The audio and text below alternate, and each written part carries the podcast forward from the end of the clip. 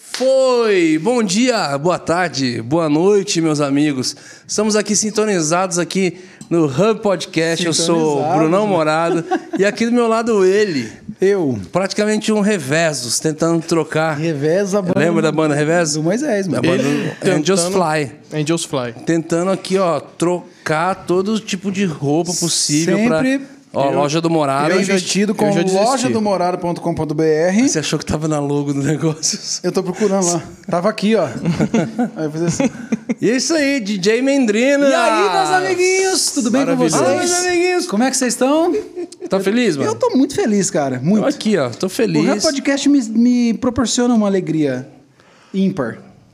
Ah, não sei. Você tá feliz por Chutei causa que o assunto anterior falou de grana, como prosperar, mas Deus tem Deus que tem que prosperar. Deus tá me... E ali ele, meus amigos, igual eu, eu de black, ele de branco. De white. De white. Black or white. É quase, vocês dois juntos é quase o símbolo daquele do, daquele do Yin e Yang. Yin e Yang. Tá. Duas bolas É. gordas, uma em cima e uma embaixo, uma de preto e uma de branco. E as duas têm cabelo.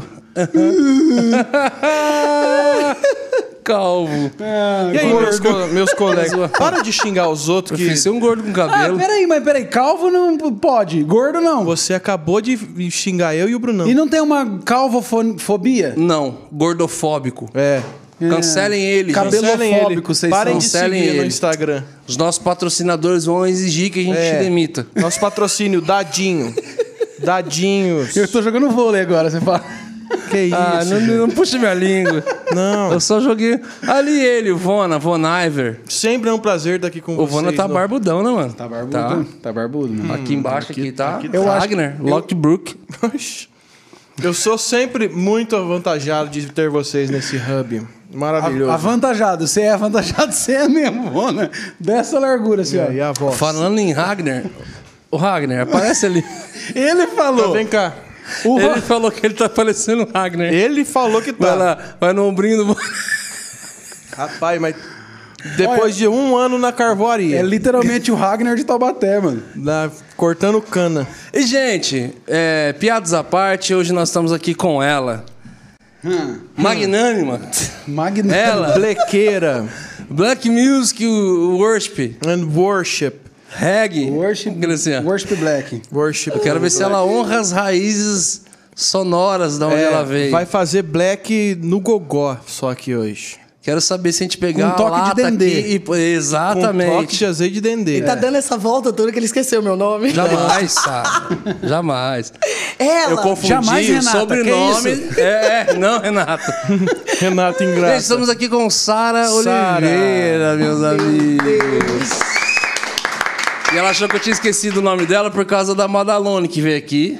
Certeza, Eles né? falaram, Porque eles Mandalone. falaram, mano, você foi ler o Mandalone. nome dela. Eu falei, não, é o sobrenome que não era típico, É, né? Eu, fui, eu sou é Oliveira também. diferente. pô.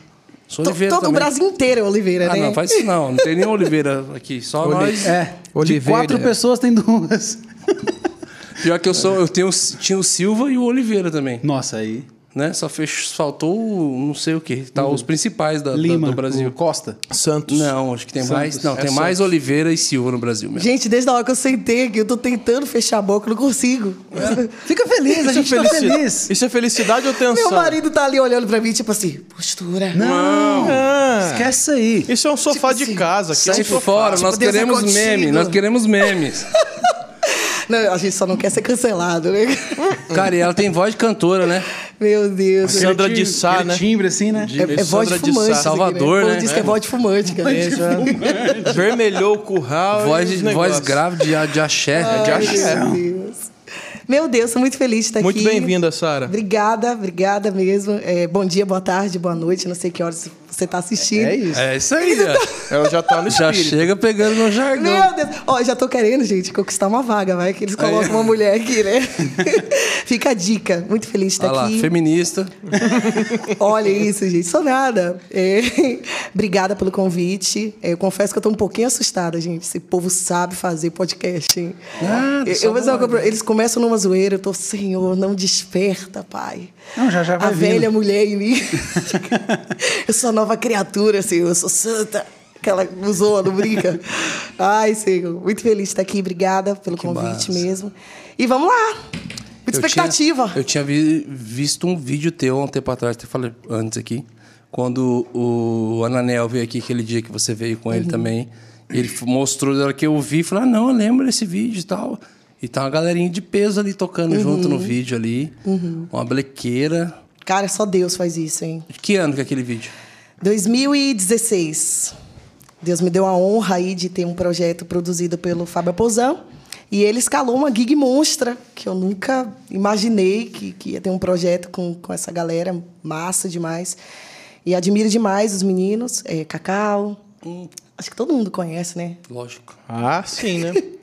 Gente, ó, vou dizer uma coisa pra vocês. Eu, eu não conhecia eles, assim. Eu não sabia da fama dos músicos, né? Sério? Então, assim, quando o Fábio falou pra mim, olha, Sara, esses músicos, além de tocar no seu projeto, eles vão cair na estrada contigo. Uau!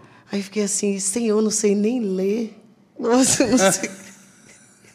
Sou menor na, Sou- na eu casa não do sei meu nem pai. cantar. Pra você ter uma noção, tinha uma- teve um- um- uma apresentação nossa que o Fábio falou assim: canta, Sara! Porque eu ficava olhando pro Cacau assim, babando, né? Porque depois que me contaram a fama, né? A gente saía pra se apresentar, o povo fazia uma fila pra tirar foto com os meninos.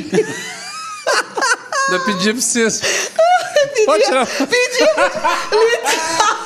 pra tira uma foto. com eles. Pode tirar uma foto. O Senhor minha. estava forjando meu, meu caráter, meu coração, meu coração de adorador humilde. Cara, tinha uma conferência que a gente colava em Sumaré que dava muito, muita galera, assim, era três, quatro dias de conferência. eh, Dava 8 mil, 10 mil pessoas que eram conformados. Aí tinha uns carinhas lá que todo ano, assim, eles, eles foram ficando registrados no rolê, porque eles chegavam na galera, tocava todo mundo o dia inteiro, o Brasil inteiro baixava lá pra cantar, pra pregar e tal. Aí os caras conhecidaços, ele chegava, ele chegava tipo um pastorzão, assim, faz, pastor, é, você pode tirar uma foto com a gente? Pode tirar uma foto da gente? Ele, sim. Aí ele dava a câmera pro pastor e ele juntava com amigos. Assim, ó. Mano, é mancada. Eles faziam isso com todo mundo, cara. É Mas isso era real, real. Aí eles fizeram isso stories, comigo. Fizeram eles- isso comigo, aí eu falei, não, eu tiro, mano. Eu virei, coloquei selfie, fiquei tirando foto de mim, assim. Ah, Entreguei e falei, ô, irmão, vai Que dar menino- Miguel Miguelento, Bruno Miguel e não Miguelento. brincar, Que né, menino gente? peralta, né? Ah, eu ganhei, né? Não, pra você ter uma noção, eu tirava foto, tipo assim, muito honrada, né, cara? Tipo, uau! Porque a minha ficha foi caindo de acordo, a gente foi trabalhando junto. Eu comecei a ver a fama deles, né? Nossa, eles são muito famosos. E aí eu me sentia muito feliz e muito honrada por causa da minha história, né? Ver de onde Deus me tirou. E, e as pessoas que estavam ali andando comigo, e pra você ter uma noção, eu estava vindo de um, um processo onde eu fui fazer audição na igreja eu não passei. É? Então, tipo assim, sério, você não é pô, não, tu não sabe cantar. Como é que é a audição lá na sua igreja? Ah, a gente não vai falar desse assunto aqui, não. Lógico que vai. Eu, eu senti, eu pego. Eu tô fazendo. Eu tô assistindo muito metaforando. Meu Deus! O, Olha, o B5 O mexeu aqui. B5 mexeu com o B2 não, aqui com. tranquilo. Na verdade, eu, eu não sabia cantar mesmo, né? Como assim, não sabia? É, Eu, eu- a questão não era que eu não sabia, né? Eh, Tinha uma, uma parte do, da audição que você tinha que fazer ali uma. Eles, eles iam. eh, eles estavam querendo saber se você entendia de percepção vocal, de saber divisão de voz, e eu não manjo isso. Então, e nesse quesito eu não passei. Eu sempre fui. E lá, a princípio, há oito anos atrás, quando eu cheguei na IC, ah, você não entrava como ministro, você entrava como back. Então, pré-requisito para o Beck, eles entender de divisão de voz, pelo menos ter uma, uma percepçãozinha. Eu estava muito nervosa, eu nunca tinha feito Beck na vida. Então, assim, é, é, eu sempre fui é, é, ministra, na verdade, sempre cantei solo, né? Sempre cantei sozinha. Então, eu não manjava de divisão de vozes. E eles não, não entenderam, assim, tipo, cara, ela, ela é uma ministra. Não, ela, a gente está fazendo audição para saber se ela consegue acompanhar os backings. E aí, para isso, eu não passei, né? Só que eu, eu- dentro de um Uhum. Mas contexto você já estava assim, lá há muito tempo? Não, logo quando eu entrei na igreja. E você tinha vindo ano. de Isso. outra igreja na da mesma cidade? da Assembleia de Deus. Então já, eu- era eu e o meu playback, né? Então Uhum. assim, você tem uma noção, eu tenho um CD pentecostal. Morada também. Ah! Tenho, cara. eu canto tudo, Bruno. Só Jesus na causa. Eu canto reggae, eu, canto... eu sou muito eclética. Não tem nas plataformas, CD não tem, graças a Deus. Nenhuma? Mas como que era o nome do Eu tô CD? até com medo de falar. Por que, que eu falei isso? Como que era o nome O do que acontece CD? quando você senta aqui? O que, que vocês colocaram Qual que é o nome do seu marido? Qual que é o nome do água? seu marido mesmo? Bruno. Bruno também? Então não esqueça tô- mais. Meu Deus. Bruno, me como que é o nome do. CD? Como que é o nome do CD? Não, não fala não, Bruno. Fala. Uma nova história. Ser. YouTube tem tudo. Ô, Bruno, não faz isso. É, Ô, tem, a música, tem uma música que o nome é o, Arreba- o é o Arrebatamento. Meu Deus. É, A música começa- fogo. Dá uma palhinha. A música, Canela de fogo. a música começa com um trovão e raio. Eu sempre fui muito criativa, cara. Caramba, E velho. tipo assim, né? Eu que praticamente. Pronta pra história. peça de teatro da igreja já. Ô, Bruno. Uma palhinha. Por quê? Ó, Uma palhinha. Vou descer aqui, eu vou me enfiar aqui. Para, Bruno! Achou? Mano, é a capa tradicional da Bleia, mano. Olhando pra baixo de lá do perfil. Isso eu! Olha, gente, eu nunca falei sobre isso. Chama. Só tem uma no YouTube. Não, tem a do arrebatamento, essa é a mais legal. Tudum. Aqui, ó. Tecladão, bateria, não. teclado. Já dá um corre Ô, pra frente aí. Que... Pré-produção. Ah, é uma hora de. de Não, porque senão introdução. dá, senão dá, dá bloco lá no YouTube lá. Foi humilhado, desprezado. Tanto sofrer. Ó, Mas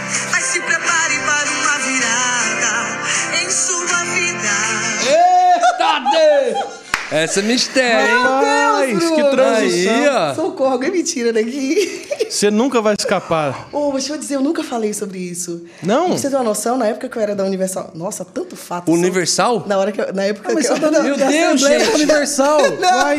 Que aleatório! Época- A Universal Music ou da igreja? Music. Ah! Ah, Falei, rapaz, ela era 318. Sai da Assembleia 300 pra e- Universal. Falei, caramba, mano. Não, gente, eu sou a, a Universara. Porque que é o universo de, de tanta coisa aleatória, gente.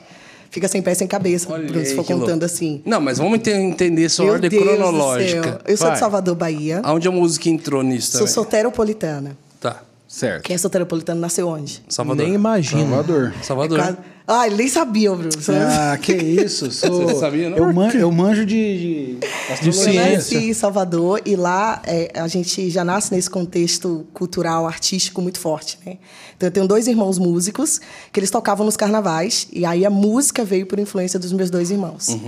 É, os meus pais não eram cristãos, a gente não seguia nenhum tipo de religião. Na verdade, lá há esse sincretismo. Nossa, deu uma tremida aqui agora, hein? Ó, É, é nervosismo isso aí. Estresse, calma, relaxa.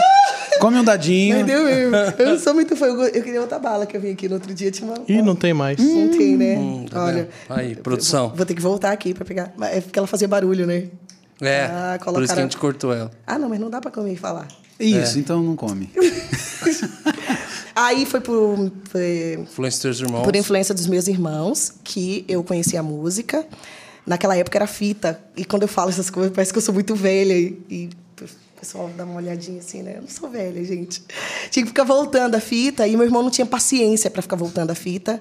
Então ele me colocava ali para ficar ouvindo e voltando, ouvindo e voltando, ouvindo e voltando, até decorar a letra da música, para ajudar ele a tirar as músicas. Ele era tecladista, né? E... Ah, dele queria que você ficasse cantando e ele Isso, tocando. Pra ajudar ele a tirar as músicas. Ah, ele, que da hora. Ele, a princípio, ele tocava no bairro, né? E só que ele subiu de nível, ele começou a fazer os carnavais lá na Bahia. Então ele precisava tirar as músicas e estar bem preparado, né, para enfrentar aí essa maratona de shows. E aí eu não sabia, mas ele estava sendo ali um professor de canto. Todas as vezes que eu cantava fora da nota, eu apanhava, né? Então, assim, ele acabou ali me ensinando a cantar, pelo menos a ficar afinadinha, né? Isso aí eu sempre fui, eu acho, né? Afinada. E aí foi por, por meio de- dos meus Que irmãos. os professores de canto me corrijam, mas não, eu tenho a impressão que é muito genético, né? Parece que tem gente que é Ó, desafinado. hoje, olhando minha filha, meus dois filhos são extremamente afinados. Eu Uhum. falo assim, cara, é, o Bruno é muito afinado, né, um, um baixo, assim, um baixo baixíssimo, ele tem uma voz muito grave, mas é extremamente afinado, é super Você é musical. baixo? Dá um papalinho aqui pra nós. Vem cá. Vem aqui. Vou nada. Vem com misericórdia. Vem com, Ju, vem com Jericolo lá em Josué. Ele tem uma voz bem Josué, grave. Mas é extremamente afinado, nunca fez aula É- de canto. é e os meus dois filhos são muito afinados. Ah, eles então eu acredito assim. Que, que tem essa questão Que genética aí. E aí foi por meio deles. Só que até então não tinha essa questão espiritual, essa eh, conexão com religião, né? Lá na Bahia há esse sincretismo. Era essa palavra que eu ia falar que deu uma tremidinha. aqui. Sincretismo. Que significa em português? É um, um mix de religiões, né? Uhum. Então, assim, o povo acredita em tudo. A Bahia carrega esse jargão, né? A Bahia Uhum. de todos os santos. É verdade. Então, assim, há essa conexão muito grande das, das, é, é, religiões. Eu né? A acredito pessoa- nisso também. A pessoa que frequenta. A pessoa que frequenta a igreja católica, ela vai na, na igreja evangélica, ela vai no candomblé, ela frequenta também o espiritismo. E eu fui criada nesse contexto de acreditar em tudo ao mesmo tempo. E isso deixa uma Caramba! criança. Isso deixa uma criança muito confusa. O que né? tivesse algo de bom, tipo assim. Então, ah, é bom, é legal. cara, eu nasci na, na periferia. Então, assim, em extrema vulner- vulnerabilidade social ali. Então, a gente tinha tantas necessidades, a gente tinha tantas faltas, que eu acho que, que querendo ou não, o que atraía a gente para essas, todas essas religiões era a, a, a possibilidade de uma melhora de vida, Ah, sabe? sim. De abrir os caminhos. Então, eu acho que é onde eles ganham ali as pessoas, é isso. Então, e tem muita em tudo- promessa disso, né? você vai em tudo porque você pensa assim, cara, o que, que eu posso. O que, que vai melhorar a minha vida? Né? Aí tomava um banho de pipoca, aí colocava o copo em cima da, do- da televisão. Tudo junto. Tudo isso. Esse mix, né, de, de, de Copo em crenças. cima da TV já é culto, né? cara? Esse, esse mix de crenças, né? Buscando Era jejum e galinha assada. Ao mesmo tempo. Buscando melhorar a qualidade de vida. Jejum né? e vela preta. Para quem vive nesse cenário de extrema vulnerabilidade, de muita falta, de muita escassez, a gente está sempre em busca de melhorar a vida. E aí, querendo ou não, as propostas, às vezes, elas são muito atrativas. Sim. E para nós, dentro daquele contexto, né? Para os meus pais, né? Eu, eu, pra você ter uma noção, eu tenho uma história, eu falei que é uma história muito doida. Então, assim, se eu for contar ela do- na íntegra. A gente não sai daqui hoje, né? Tipo série Netflix, você tem que dividir por episódio. Vou ver se eu conto um pedaço pra você me trazer de novo aqui. Então você tá gerando escassez, você fala. É. Olha isso. Não, é porque não dá mesmo, é muita coisa, gente, pra você ter uma noção. ó. Eu sou filha da velhice. Meu pai faleceu em 2015 com 87 anos. Nossa. A diferença de idade entre meu pai e minha mãe eram de 35 anos. Uau. Meu pai dizia que tinha 29 filhos. Nossa. Dos nove que eu conheço, eu sou um, um dentre nove. Com a minha mãe, eu sou um dos seis. E eu sou filha única da minha mãe com o meu pai. Então é uma história Que muito doida. isso, gente? Não entendi nada. Mas Dentro tá dessa, desse mix né, de, de, de religião, desse sincretismo e, e de todas essas E a perturbações. tua mãe foi a última, a penúltima? Ah, É. Não dá pra saber a ordem. Cara, pai era, pai era terrível. Pai, pai queria populacionar a Bahia. Pois é. Pai era, era Zé mesmo, José, né? Mentira! Literalmente. E ele queria populacionar a Bahia, né? Então Abraão. você imagina. Extrema vulnerabilidade. A gente era, um- pobre, era né? um Vamos trio- falar o português. Era um trio elétrico aqui e uma namorada ali. Era... A gente era muito pobre. Lá no, no Gueto Square, né? Tipo assim. Ghetto Square. Era no buraco mais profundo do gueto. Era de tipo assim, não sai ninguém bom desse lugar. A briguinha mais fraquinha que eu e os meus irmãos tinham acabava em facada, só pra você Que ter uma noção. isso? Meu pai foi tipo um boaz, resgatou minha mãe. De... Tá dando pra entender, gente? É, vai, Meu vai. Deu pra entender. Ó, gente, esse testemunho tá espalhado aí nas redes sociais de várias igrejas. Só você colocar testemunho cantora Sara. Porque se ficar aqui meio sem pé, sem cabeça, porque a gente vai se envolvendo Não, mas e pode- abrindo, pode- Não, tá- abrindo tá vários, rolando, tá rolando. vários assuntos aleatórios, né? É, meu Deus. Hoje eu tava conversando com manhã. Ó, já abri outra caixa aqui. Por quê? Meu testemunho, a primeira vez que eu contei ele, que ele ganhou uma, uma, uma Expressão. expressão, assim, foi na Igreja do Amor, da pastora Talita Pereira. E eles me pegaram meio que de surpresa, né? Eu fui para ministrar o louvor, não fui pra, eu nu- nunca é, é, me posicionei como pregadora, então eu sempre fui como ministra de louvor. Embora no início do meu ministério eu pregasse, né? Eu pregava ali é, é, na, na igreja pentecostal e tal. Quando eu fui peguei da cidade, eu enterrei esse dom. Então, desde. ah, Já fazem oito anos que eu não prego ativamente, assim. E aí eu fui de surpresa, ela falou: Olha, Deus trouxe ao meu coração que é você que vai pregar. Passei a noite inteira passando mal. né? Eu falei, Senhor, Não. como é que eu vou pregar o Congresso de Mulheres? Mano. Você tem noção, Ana Nóbrega ministrou um dia antes. Helena Tanuri, no dia que eu estava. Só que todos, todos os lugares que eu vou, a maioria deles, eu sempre faço um- uma introduçãozinha da minha história. né? Eu tenho um resuminho de cinco minutos que eu tiro uma música só para contar quando o Espírito Santo me impulsiona a contar. E eu sempre pego as partes mais marcantes para dizer assim, por que, que eu acredito? Por que, que eu sou tão intensa? É, fazendo esse contraste de, de onde Deus me tirou e como eu um dia fui intensa é, é, é, quando eu estava no mundão e como agora eu não posso ser menos para Jesus, tem que ser muito mais. E aí ela falou assim, Sara, ouvindo seu testemunho, assim, só esse pedacinho, eu fiquei com vontade de ouvir ele na íntegra, vem contar amanhã. Aí eu passei mal a noite inteira, eu falei, meu Deus, o que, que eu faço? Senhor e tal. E aí fui com a cara e a coragem contar esse testemunho. Foi uma benção, eu não imaginava. Hoje está chegando em um milhão de visualizações. Nossa, e por legal. causa desse, desse vídeo que foi é, é, que eles postaram né, no canal da Igreja do Amor, eu tenho ido no Brasil inteiro contar a minha história. Só que daí não tem filtro, né? E eu falei umas coisas assim.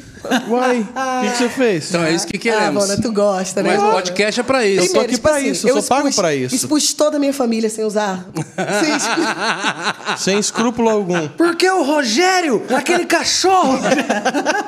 E aí Eu- foi pro YouTube. sem sabedoria nenhuma, tipo assim, literalmente sem censura. Aí eu falei umas três palavras assim que depois eu falei, Senhor, se isso cair no ouvido do pastor seriam? Carlito, não vou falar, vocês vão fazer aqueles cortes. Ainda mais agora, meu Deus, que esse lance de homofobia, de tanta coisa. Ó. Ó, Ixi. Ó. Ela até entregou o Ó. ar, já é. Pegamos no ar. Não, é porque fora do contexto pode ficar, pode soar muito estranho, muito. Não, mas vai partilhando Olha. testemunho, eu tô curioso. Daí, Tá mãe assistiu.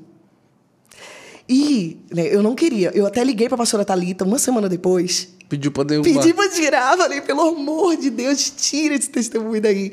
Eu me expus muito. Eu expus a minha família. Eu expus meu marido. O Bruno, coitado. eu conto a parte da história de quando eu conheci ele. Que eu zoei o Contur- bichinho. Eu zoei. Conturbação total. Meu Deus do céu. Sorte que, tipo assim, né? A autoestima do Bruno não cabe aqui dentro desse estúdio. que eu acabei com ele. Coisa de Bruno, né, gente? Mano, o Senhor revela. E isso é muito legal, isso é muito bonito, isso é muito legal. Um eu aprendo ego, né? muito com o Bruno. Isso é muito bonito, isso é muito legal. É. Cara, é. Tipo Pode assim, eu, acabo com o Bruno no testemunho e digo assim: pensa no cara feio. Pensa no cara. E o Bruno. Que isso, tá é seu aí, cara. marido. Mas ele era feio. A gente é crente. Você viu um meme esse jeito dizendo assim: você tem que mentir, não, o meu é. Você tem que falar a verdade, irmão, sabe? Aí mãe assistiu, ela ficou super triste, né? E eu falei assim, pô, mãe, meu testemunho é uma benção, tá abençoando um monte de gente. Se você for ler os comentários, muita gente dizendo que, puxa vida, tava pensando em tirar a própria vida. E eu assisti o testemunho, que teve um encontro pessoal ali com Deus, no quarto e tal. E a senhora não ficou feliz? Ela falou, filha, onde é que sua mãe tava? Como eu, te- como eu pude te negligenciar tanto? E aí, na verdade, eu acho que ela ficou um pouquinho vergonhosa. E hoje eu, eu liguei pra ela antes de vir pra cá. Olha que eu já contei milhões de vezes esse testemunho. Falou, mãe, Eu falei, eu tô mãe. indo num lugar Eu que esse lugar vai me arrancar Eu não um sei o que eles coisa." podem tirar de mim, mãe. Essa parte da sua história eu não queria contar mais, não, porque eu percebi que a senhora ficou muito constrangida. E eu não quero, né? Causar esse Mas constrangimento. bebe esse líquido aqui, ó. causar esse constrangimento na senhora. Suco Aí da falei, me- confusão. Me, responde uma coisa, mãe, só pra ver se é, é, é, na íntegra é isso mesmo que, que, eu- que a senhora me contou, que eu me lembro, assim. Aí ela falou, foi, filha. Aí a gente teve um bate-papo muito legal, porque ela falou assim, filha, pode contar. Nossa história Então é bem. agora você ela tá me liberou. liberada. Ela me liberou. Então né? Meu pai encontrou minha mãe num prostíbulo. Então você tem uma noção que é uma história muito doida, porque ela tinha 22 anos e ele já tinha mais de 50 anos. Ela saiu do interior com uma proposta de, de um agenciador de ir para a capital da Bahia para arrumar emprego. E ela era semi-analfabeta, muito ignorante, não tinha. Né, A história, na verdade, já velha no Brasil, né? Tipo assim. Então, É, infelizmente. Muitos e é. muitos. Quando histórias chegou lá, ela não sabia que ela, ela ficaria numa casa junto com um monte de mulher onde elas teriam que se prostituir. E ela se negou a, a se prostituir. Ela ficava, um dia ela disse que estava na janela chorando porque ela não queria. Porque ela não queria isso, porque ela queria trabalhar. Né? Ela foi criada com tanta dignidade, onde os pais trabalhavam na roça e tal. E ela trabalha desde novinha, então ela, ela foi para trabalhar. Ela foi para colocar a mão na massa e trabalhar. E dentro de um contexto que, tipo, antes disso, uma história doida. é, ela tinha dois filhos que ela deixou no interior. E foi por isso que ela foi para a capital a- a- atrás de um emprego. Porque ela se casou aos 18 anos, virgem, como manda o figurino, tudo bonitinho. O marido dela se apaixonou por uma cigana, fugiu, largou ela com os dois meninos. Nossa. Então, naquele, naquela época, né? Os pais muito conservadores, ela sofreu muito nas mãos dos meus avós, porque eles não aceitavam a filha rejeitada, que o marido abandonou. Então, isso era um indício de que ela era uma péssima esposa. Então, ela voltou para casa dos pais, ali, no- 20, 22 anos, e ela apanhava muito dos pais dela, né? Porque ela era vergonha da família. Aí, ela se envolveu com um rapaz que fez promessas que tiraria ela de casa e casaria com ela, restauraria a dignidade dela diante da sociedade. Ela engravidou. E o rapaz sumiu. A minha avó fez o parto. E ela apanhou a gravidez inteira. E ela nem viu a criança e a minha avó doou essa criança. Nossa. Aí ela passou a vida. É só a história dela. Deus!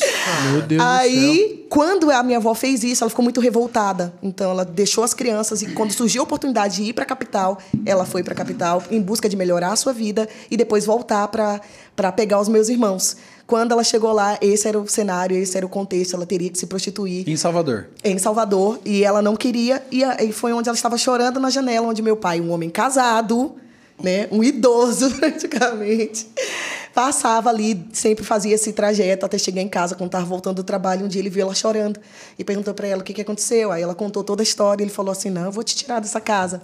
Tirou ela dessa casa a princípio né a intenção dele era só ajudar ela po- pobre donzela. E aí ele tirou ela colocou ela numa casa e fez dela sua mulher, sua amante, na verdade. E aí, todos os lugares que eu ia, dizia assim, gente, eu sou fruto de um adultério e tal. E Deus falou assim, não, você não vai falar isso porque eh, eh, eu gerei você em mim. Você não é fruto de um adultério porque eu planejei o teu nascimento. Eu, tinha, eu planejei a tua existência. Você não é fruto do acaso, você não é... a- a- a- é, você não, não aconteceu. Eu tinha um propósito para tudo isso, né? E aí nasceram quatro filhos, né? Meus mais três irmãos homens e eu sou a penúltima. Então eu sou filha única dessa relação. Meu pai largou essa mulher que era 10 anos mais velha que eu, ela estava quase morrendo já quando a gente já era maiorzinho e tal, e foi morar com a minha mãe. E aí era nesse lá tribuloso, né, que, que com esse sincretismo, com todo essa esse mix de tudo na Bahia, que nós éramos extremamente atribulados, né? Eu, eu, eu falei que a briguinha mais fraquinha que a gente tinha acabava em facada, né? É. Então, assim, um lar totalmente desestruturado. Meu pai era extremamente ciumento e possessivo, porque era uma mulher 35 anos mais nova que ele. Que ele e a gente sofreu muito. Né? Para piorar a situação, a gente morou em cada pedacinho da Bahia. Ah, mudou muito. Porque ele sustentava a gente com uma aposentadoria. Então, a gente peregrinou em Salvador, porque todo lugar que a gente morava, a gente acabava sendo despejado.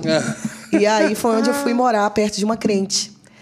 né? Deus, por isso que eu Com falo, quantos né? anos? Deus tem o controle de, de toda a nossa história, né? E até mesmo o espaço geográfico, né? O lugar que ele escolhe para você nascer, né? Tem, tá tudo atrelado ao seu destino profético nele. Então, eu, eu, eu precisava morar em cada pedacinho para morar nesse lugar onde eu ia conhecer essa vizinha. Eu tinha aproximadamente uns nove anos. E aí eu vivia cantando, porque meu irmão me obrigava a tirar as músicas. Ela, ao me ver cantar, ela disse assim, cara, você é afinadinha. É, começou a me, ela era uma ministra de louvor. E ela ali começou a me, a- me apresentou as canções da Você igreja. tinha quantos anos? Nove anos. Nove. Ali foi onde eu tive o encontro com Jesus. Ela teve, ela começou a cuidar de mim, foi uma discipuladora e tal. E aí a minha mãe, ela um dia teve uma ideia, falou, vou te levar na igreja, né? E eu me apaixonei pelas músicas da igreja, né? E ela falou, será que sua mãe deixa eu te levar à igreja? Eu falei, ah, fala com ela. Quando ela foi pedir, minha mãe falou, leva essa peste, que essa menina é atentada. essa menina é atribulada. A gente aprontava muito, gente, muito. Lá no, no testemunho, na íntegra, assim, eu falo as coisas que a gente fazia, né? Porque a gente zoava muito. E aí, quando ela me levou à igreja, Ali eu tive um encontro com Jesus e era na Renascer em Cristo. Ela era essa igreja ficava no antigo teatro em Salvador, então eu lembro como se fosse hoje. Foi um, um- um dos, dos momentos assim mais marcantes da minha vida, de toda a minha história com Deus. Foi Clóvis Pinho também era da Renascer de É, Salvador, né? aham, conheço ele e tal. Mas você chegou nessa época, não. não. Só depois aqui de São Paulo mesmo. Não, só em São Paulo. Depois que eu fui para Universal e tal, que eu conheci vários artistas. Daí eu tive um encontro com Jesus ali, né? Voluntariamente eu fui até o altar, entre- antes de fazer o apelo, entreguei minha vida a, a Jesus ali. Fiquei um ano e meio morando nesse lugar. Essa vizinha ali foi uma discipuladora. Nesse tempo, nesse período de um ano e meio, ninguém morreu, não aconteceu nenhuma facada. A minha mãe testemunha, né? Que foi tão intenso. Eu sempre fui muito intenso e sempre fui muito sensível. Então, eu- quando eu entrei na igreja, eu discerni que aquela atmosfera era algo que eu nunca havia experimentado na vida, que eu não. E olha que tipo assim, eu, eu cresci dentro dos terreiros, cresci vendo várias manifestações terríveis assim, é, é, sobrenaturais e então quando eu entrei à igreja eu falei, cara, isso aqui eu nunca experimentei. O espiritual já era comum pra você. É, assim, né? Eu, eu tenho visão aberta, então eu vejo as coisas de forma muito fácil, muito clara e tal. Sempre fui muito sensível, né? Óbvio que quando você se converte, tudo é redimido, tudo é Sim. restaurado, tudo é renovado para a glória de Deus. Mas eu acredito que todos os dons e talentos quem nos dá é o Senhor. E, e, assim, nunca de, de não estou falando assim de visão. Eu sou muito sensível. Não que eu via as coisas muito explícitas, porque eu me envolvi. Nunca tive envolvimento. Eu sempre, em meu coração, tive uma resistência para me envolver com qualquer religião. Então, pra você ter uma noção, nenhum de nós lá em casa fomos batizados. Eu tinha inveja das minhas amigas, porque todo mundo se batizou na igreja católica, fez a primeira comunhão, e nós não, porque os meus pais eles não seguiam isso como uma regra. Eles não eram religiosos e tal, como eles acreditavam em tudo, eles nos deixaram bem livres para a gente seguir aquilo que a gente acreditava. Então, eu, eu não tive essa conexão. A minha mãe levava a gente até os centros de, de candomblé e tal. E a gente recebia também essas manifestações na nossa casa. Eu sempre vi tudo, né? estava ali envolvida, mas eu nunca tive nenhum tipo de conexão. Eu me lembro como se fosse hoje, diante de uma manifestação maligna terrível. Um, um, dentro dessa manifestação, um, um espírito falou comigo e disse assim: Você é minha. E eu lembro de eu olhar para ele e dizer assim: Eu não sou sua, eu sou de Jesus. E, tipo assim, eu era muito pequenininha, ninguém tinha me ensinado isso, né? Eu tinha. Foi logo depois dessa experiência, né, que eu me converti, uhum. e eu tinha essa convicção de que eu não queria pacto com as trevas, de que eu não queria um relacionamento com as trevas, que eu não queria mergulhar nisso. Embora estivesse inserida, e sendo uma criança não tem escolha. Quando os meus pais recebiam essas manifestações em casa, eu tinha que estar lá, eu tinha que participar, eu era praticamente obrigada. Uhum. Então, assim, eu sempre fui muito sensível a ponto de discernir, dizer assim, cara, isso não é legal, isso não me faz bem, eu não gosto disso. Quando eu fui à igreja, eu senti que a atmosfera era diferente. Falei, essa atmosfera é gloriosa, essa atmosfera é de paz. Não gloriosa, mas é uma atmosfera de paz, algo que eu nunca havia experimentado. Então, voluntariamente, eu fui até a frente do altar e ali a igreja me adotou, né? Não precisa de muito, é só me alimentar. e eu era muito faminta, né, cara? Eu era, oh. penso na menina, assim, faminta, tinha um abismo dentro de mim, sabe? Um lanche que te as pagava, pessoas, você já... As pessoas tinham um vazio, né? Eu não tinha um vazio, eu tinha um abismo, cara. Mas assim, que, ele, que ele precisava de muito para ser preenchido, né? E é bíblico, né? O abismo chama o outro, né? e conhecendo um monte de molecada pra mim também. Olha isso. Aí foi que, que nesse encontro com Jesus, é, o meu destino profético ali foi liberado, né? Eu fiquei um ano e meio, essa vizinha cuidou de mim, foi uma discipuladora, foi uma mãe espiritual para mim. É, eu me envolvi no coral das crianças, me apaixonei pela adoração. E ali no meu coração eu tinha essa convicção de que Deus tinha um propósito comigo em relação à adoração na igreja, mas eu ainda não tinha dimensão do que, nem como, nem quando. Até que a gente foi despejado mais uma vez, depois de um ano e meio. E aí eu falei com essa vizinha: olha, eu preciso sair, a gente vai se mudar, eu vou perder o contato com você, com a igreja. E ela disse assim: Sara, antes disso acontecer, eu posso te levar para o pastor fazer uma oração por você? Eu disse assim: ah, tá bom. E aí nessa oração, o pastor, ele se abaixou, olhou nos meus olhos e disse assim: Sara, Deus te escolheu. Ele se separou te escolheu antes mesmo de te formar no ventre da sua mãe. Ele vai te levar aos quatro cantos dessa terra. Onde você não puder pisar, ele vai levar a sua voz. Eu sei que pode parecer muito clichê, porque muita gente ouve uhum. isso, mas eu sou a prova viva de que isso é real, porque isso realmente tem acontecido, tem se concretizado na minha vida. Então, é, é, ele disse assim, Sara, eu vejo também um tempo de trevas. Você vai passar pelo vale da sombra da morte, mas o Senhor vai te livrar, porque Ele tem um propósito na sua vida. Você tinha o quê? 11 anos? Eu 10 tinha, e meio? É, uns 10 e meio, 11 uhum. anos. Então Caramba, não tinha dimensão. Re recebeu umas, umas profecias dessas. E lá, lá é muito punk, né, cara? Lá é tipo assim, você tem que ter estrutura. A gente é forjado mesmo. Né? Lá a, a, não dá para brincar de ser crente na Bahia. Ou você é ou você não é. Então, assim. É, porque é realmente tudo muito explícito. A atmosfera da Bahia é diferente, tudo é diferente, né? É. Então, assim, a gente cresceu vendo coisas, pra você ter uma noção. Meu padrasto pegava um copo assim, ó, de vidro, e comia. Hã? E que aí? isso? Entende? Então, assim. É, é mastigava e engolia? Mastigava e engolia. Gente. Meu é. Deus do céu. É. Por quê? Processo, né? Processo, Processo né? É, ah, bicho, tá. mano. Uai. É. É sobrenatural. Normal não é. É, pode ser. Porque tava com fome. Hum, Todd. Não sei, ah, vai. Tá no fundo, Todd, peraí. É, então, não sei, vai que ele não, gostava, não. né? Então, assim, Caramba. não adianta. Até por isso que eu falo sobre o fato de eu ser tão intensa, né? Quando os seus olhos são abertos para o reino espiritual, você nunca mais é o mesmo. Entende? E lá todo mundo, a maioria das pessoas vem. Porque é muito explícito, é muito. Não, não, é, não, tem, não é nada oculto. É tudo muito exposto. A gente lida com essa realidade como se fosse uma coisa natural. Pra você ter uma noção, ele subia numa árvore altíssima, tipo assim, mais de 4, 3 metros de altura, uma árvore, de costas, sabe? Escalava, ficava pendurado no teto. Era tanta coisa. Que isso? Era a possessão do Homem-Aranha. De costas. Exu Miranha, mano. Roubou a piada. Meu Deus, gente. Tá pago hoje. Vocês são terríveis. Mano, é muito sério. Por isso que eu falo, ó, fica aqui, gente. Fica aqui. Um alerta, tá? Você fica brincando de ser crente, capiroto é real, tá? Céu é real, inferno é real. Tá? Credo, mano. E aí, depois que se mudaram? Aí eu perdi o contato com ela. Né? O pastor orou para que a gente fosse morar perto de uma igreja. Isso, infelizmente, não aconteceu. É, eu lembro que ali, meu primeiro contato, a igreja me deu uma Bíblia, eu me apaixonei pela palavra de Deus, mergulhei mesmo na palavra de Deus. Mas depois que você perde o contato com a palavra de Deus, com os louvores, a sua fé vai se enfraquecendo. Eu fui a única, a primeira ali, a, a única, não, eu era a única cristã e a primeira da minha casa a, a, a se converter e tal. Então eu não tinha um adulto para dar continuidade né, para me levar à igreja.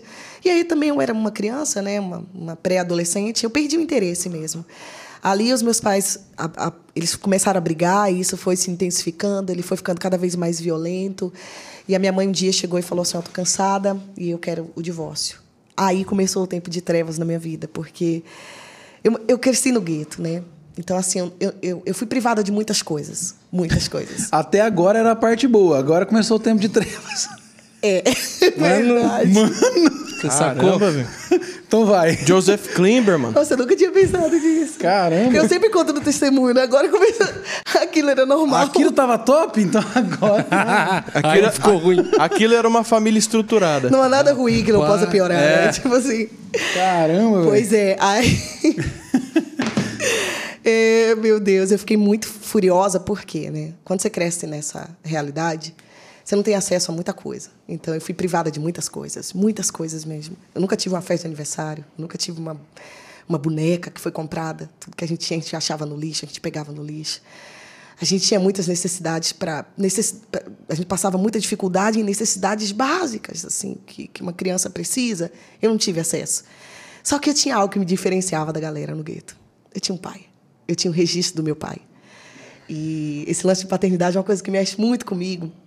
E meu pai, apesar dele ser um homem muito ignorante, um homem meio ogrão, ele, ele, ele- era um excelente pai. Né? É, Eu, eu falo, né? meu pai nasceu 39 anos após a abolição da escravidão no Brasil. Então, assim, ele sofreu muito. Hoje a minha mãe estava falando assim que ele trabalhou dentro de esgoto por muitos anos e tal. Ele, ele foi um homem que, que trazia muitas marcas de muitas dores e ele foi expulso de lugares, ele sofreu muitos, muito com preconceito racial e tal. Seu pai e sua mãe é preto. Minha mãe é branca. É branca? Uhum. Minha mãe é branca, meu pai. Tá vendo meus traços meus, euro, meio europeus? É, essa história, né? Também. Meio sempre. A gente vê muito isso, né? O negão com a loira, né? É normal, gente. Meu pai é 50 tons de preto. e a minha Ah, mãe. pela última paleta ali. e a minha mãe é branca, por isso que eu sou esse café com leite aqui. Aí, tá onde mesmo? Que você tinha um pai. Eu tinha um pai. Isso me diferenciava da maioria das minhas amigas, porque isso é muito comum. A maioria dos meus amigos não conheceram seus pais. E as que sabiam quem era não tinham registro. Quando minha mãe disse que ia se separar, eu fiquei furiosa. Que eu sempre fui xodozinho do meu pai, né? Ali dentro da- dos filhos criados pelo meu pai, eu era filha única. E meu pai, tipo, ele, ele me batia muito, mas ele era muito carinhoso comigo. Tinha esse contraste, porque eu aprontava muito, então eu apanhei muito, e ele era um homem muito rígido. Apanhava né? como pai, né? Ele tipo assim, é, é. seu pai, vai bater se aprontar. Às vezes saía um pouquinho de sangue, mas. Não, normal, todo Eita. mundo que passou por isso. Ou não, né? Eu já. Cara, pai um batia na gente de facão, que cara. Você já apanhou de facão? Eu apanhava de mangueira. Mas de facão? Facão não. Meu pai tinha habilidade, Ah, ele era e- mestre. e cabo de Ele vassoura. sabia bater sem cortar. Que isso, gente? é sério. Mano, não era pra eu rir disso. Não mesmo, é pra Caraca. chorar. Aquela, né? É um testemunho. Quando eu conto na igreja, eu não sei. eu tô mu- Testemunho. Eu tô muito séria aqui, né, amor? Porque quando eu conto, eu conto meio que um. Tem umas é meio que um piadinha sta- pra falar essas- Isso. Mas aqui é sério meio o negócio. A né? gente é, É, sério aqui. entendeu? A gente aqui não Não faz sei se você, não. Eu tô não sei se sentindo, você cara. entendeu. É meio que um stand-up, sabe, da Sara. É, agora, mesmo nesse final de semana, a gente estava num retiro evangelístico.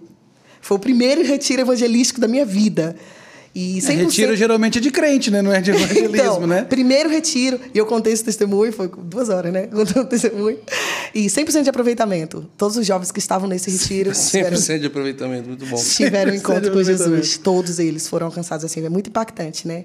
Eu louvo a Deus por essa história, sabe? Eu, eu, eu resisti muito de, de contar. Eu me sentia tão inadequada por tanto tempo. E eu, eu sofria tanto porque eu dizia assim, Deus, por que essa história? Eu queria tanto ter nascido num contexto diferente. Eu queria tanto ser uma filha de pastor. Eu queria tanto ter sido tão preservada e cuidada. Eu não queria ter sido negligenciada e sofrer todas essas dores que eu sofri e passar por tudo que eu passei. Mas eu te louvo. Porque o Senhor nunca perdeu o controle da minha história. O Senhor tinha um propósito para tudo. E, e ver o que eu tenho vivido hoje com Deus, faz tudo valer a pena, sabe?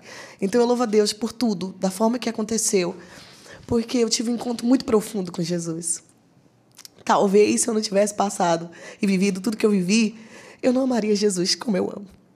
Sabe? Eu não viveria para Ele, com Ele, e, e do jeito que eu vivo. Então eu tenho tanta consciência do quanto eu fui perdoada, sabe? Tenho tanta consciência do lamaçal que Ele me tirou, do contexto que Ele me resgatou, que, que isso eu não tenho dúvidas que me levou para um novo nível, para uma nova dimensão, sabe? Em Deus, de saber quem Ele é, de viver para Ele, de ter um relacionamento tão íntimo, tão profundo com Ele.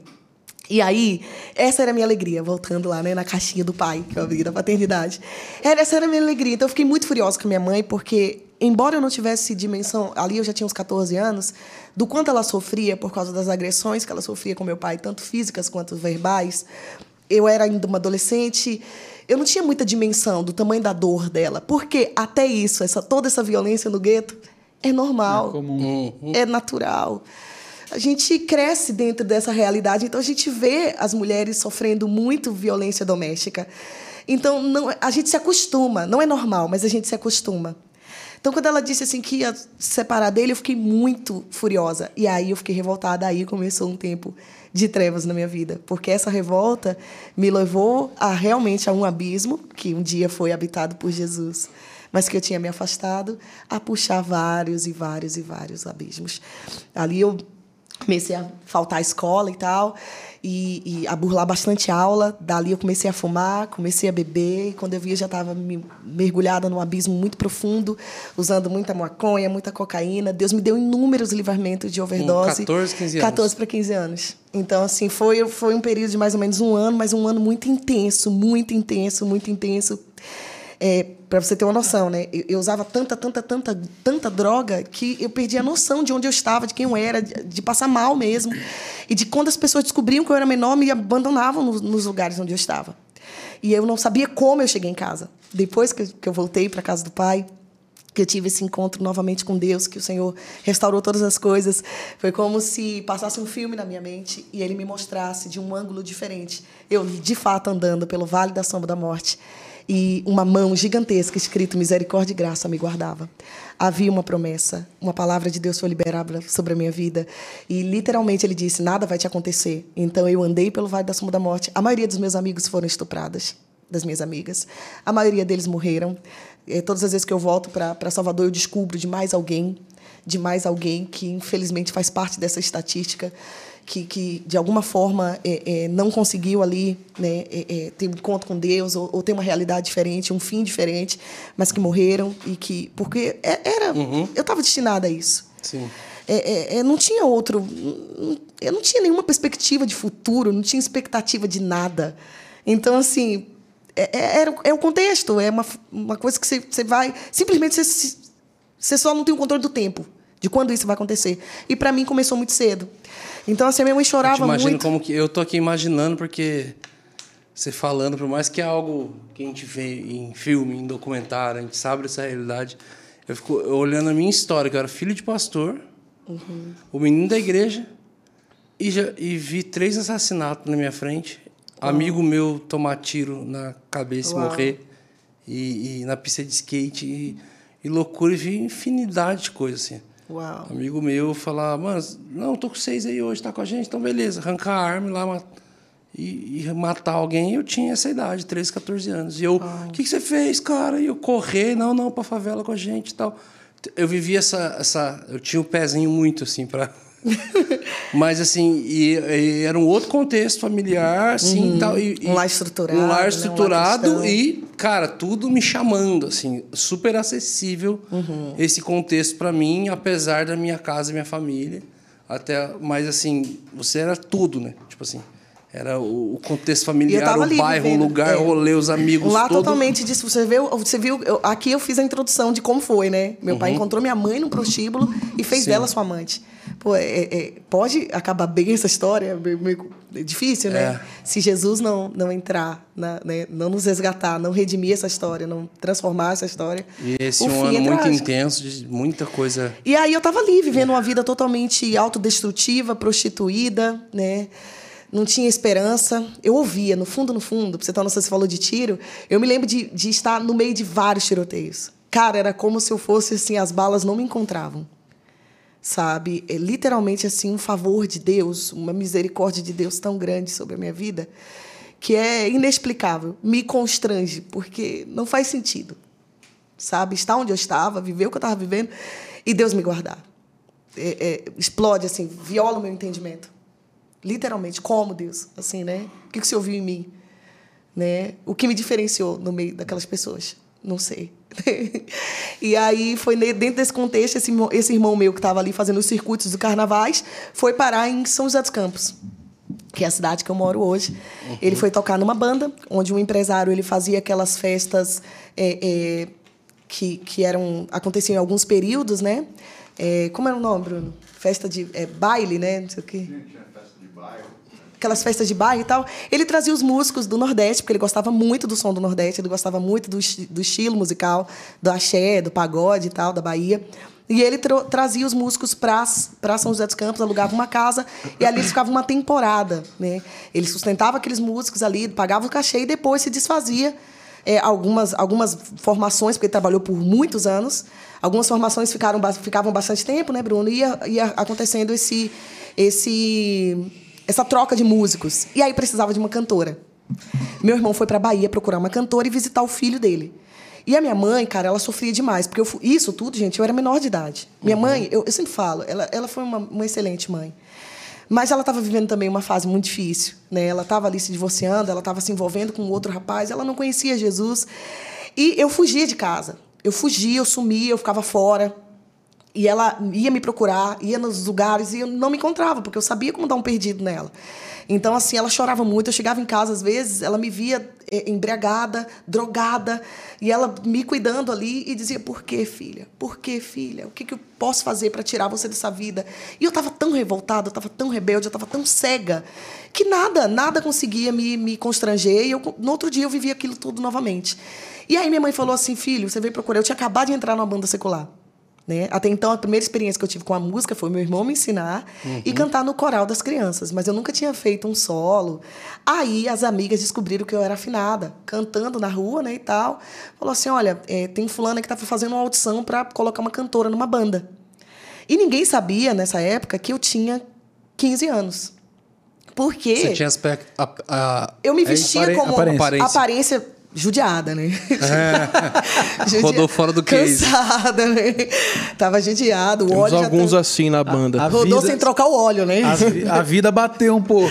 Então, Despacharam na Latam Eu sou a prova viva que o senhor faz nova todas as coisas. Porque hoje eu saio com os meus filhos, as pessoas pensam que eu sou irmã deles. Ah, Ah, olha minha cuts. Ultimamente acha que o Bruno é meu pai, né? Ah, tá te humilhando de novo ali, Bruno. Tá acontecendo, gente? Esse, esse é o marido mais Se famoso. isso do- não for Esse é o, é o marido mais famoso do Brasil, gente. Porque, ó, eu tenho que trazer um equilíbrio. Porque eu falo, o Bruno é o homem mais íntegro que eu conheço. É o cara mais parecido com Jesus que eu conheço. Então eu tenho que zoar É, ele, eu tenho que zoar o nele não havia é beleza velho, alguma, né? Dizer que ele é feio. Porque o caráter eu não posso falar, entendeu? Graças a Deus. mais parecido com Jesus. Nele não havia beleza alguma. Entendi. Olha, amor. Pô, esse- Ele tá É, Foi ela que falou. Muito gaiato, né, cara? Pega ele, amor, porque você era gordo, você é um ex-gordo. Ah, Eu tô gostando dela, velho. Meu marido é um ex-gordo. eu sou um ex alguma coisa. Ex-magro. Eu um ex-magro. É verdade. Já vi que o Bruno é um traidor do movimento. É, eu, eu, eu traí, eu morria, né? Tipo, Não teve escolha, né? Tipo assim. Veja que as Foi tudo profeta. por livre e espontânea, Falando nisso, livre e espontânea deixa dar uma pressão. morrida, assim. ele já volta. O cara dá no coração. Aí, gente, eu entrei nessa banda. Essa banda seria o meu fim. Todos eram usuários de droga. Era de e eu axé? não tinha, gente. Era uma banda, era uma banda baile. Uhum. Era- Dá uma Tocava palhinha. tudo, tocava tudo. Não. O Vona que Vou cantar, uma, vou cantar tudo. uma gospel. Minha pequena Eva. Né? essa, gospel. Essa é gospel? É, ué. o nosso amor na última astronave. Eva! Ó, aí tá- Desculpa, eu não aguentei. Vamos fazer uma banda. Ele bebendo. Eva! Mano, eu me senti na minha formatura. Pode cortar isso, por favor. Não. Oh, Bona, se controle. Tá bom. Ele se revela. Você viu? Eva! Ele falou. Ele é um ex-gordo. Ele falou, eu não vou nem falar o que eu era ex. Não vou nem falar o que eu era ex. que é pra- Estiete, né? Meu Deus, cara. segue, segue, segue. isso. Segue o baile, segue o baile que não corta. Não corta. Eu não canto música Vai, Sara. circular. Sara. A gente vai. também essa, não. Essa parte mas é você cantou, gospel, né? você contou- Essa parte Não, é você gospel, tá- né? não, Minha é- pequena Eva. Mas você conta o que você é. era. Você tá cantando um pouco do que você era. Não, né? Aquela, é que ela tá falando de Adão postou e Eva. Eu tava aqui. Minha pequena... É. Não, veio quente aí. Aí nessa época, minha vida era terrível. Ai. sabe? Minha pequena. É pelizaço. Não, é?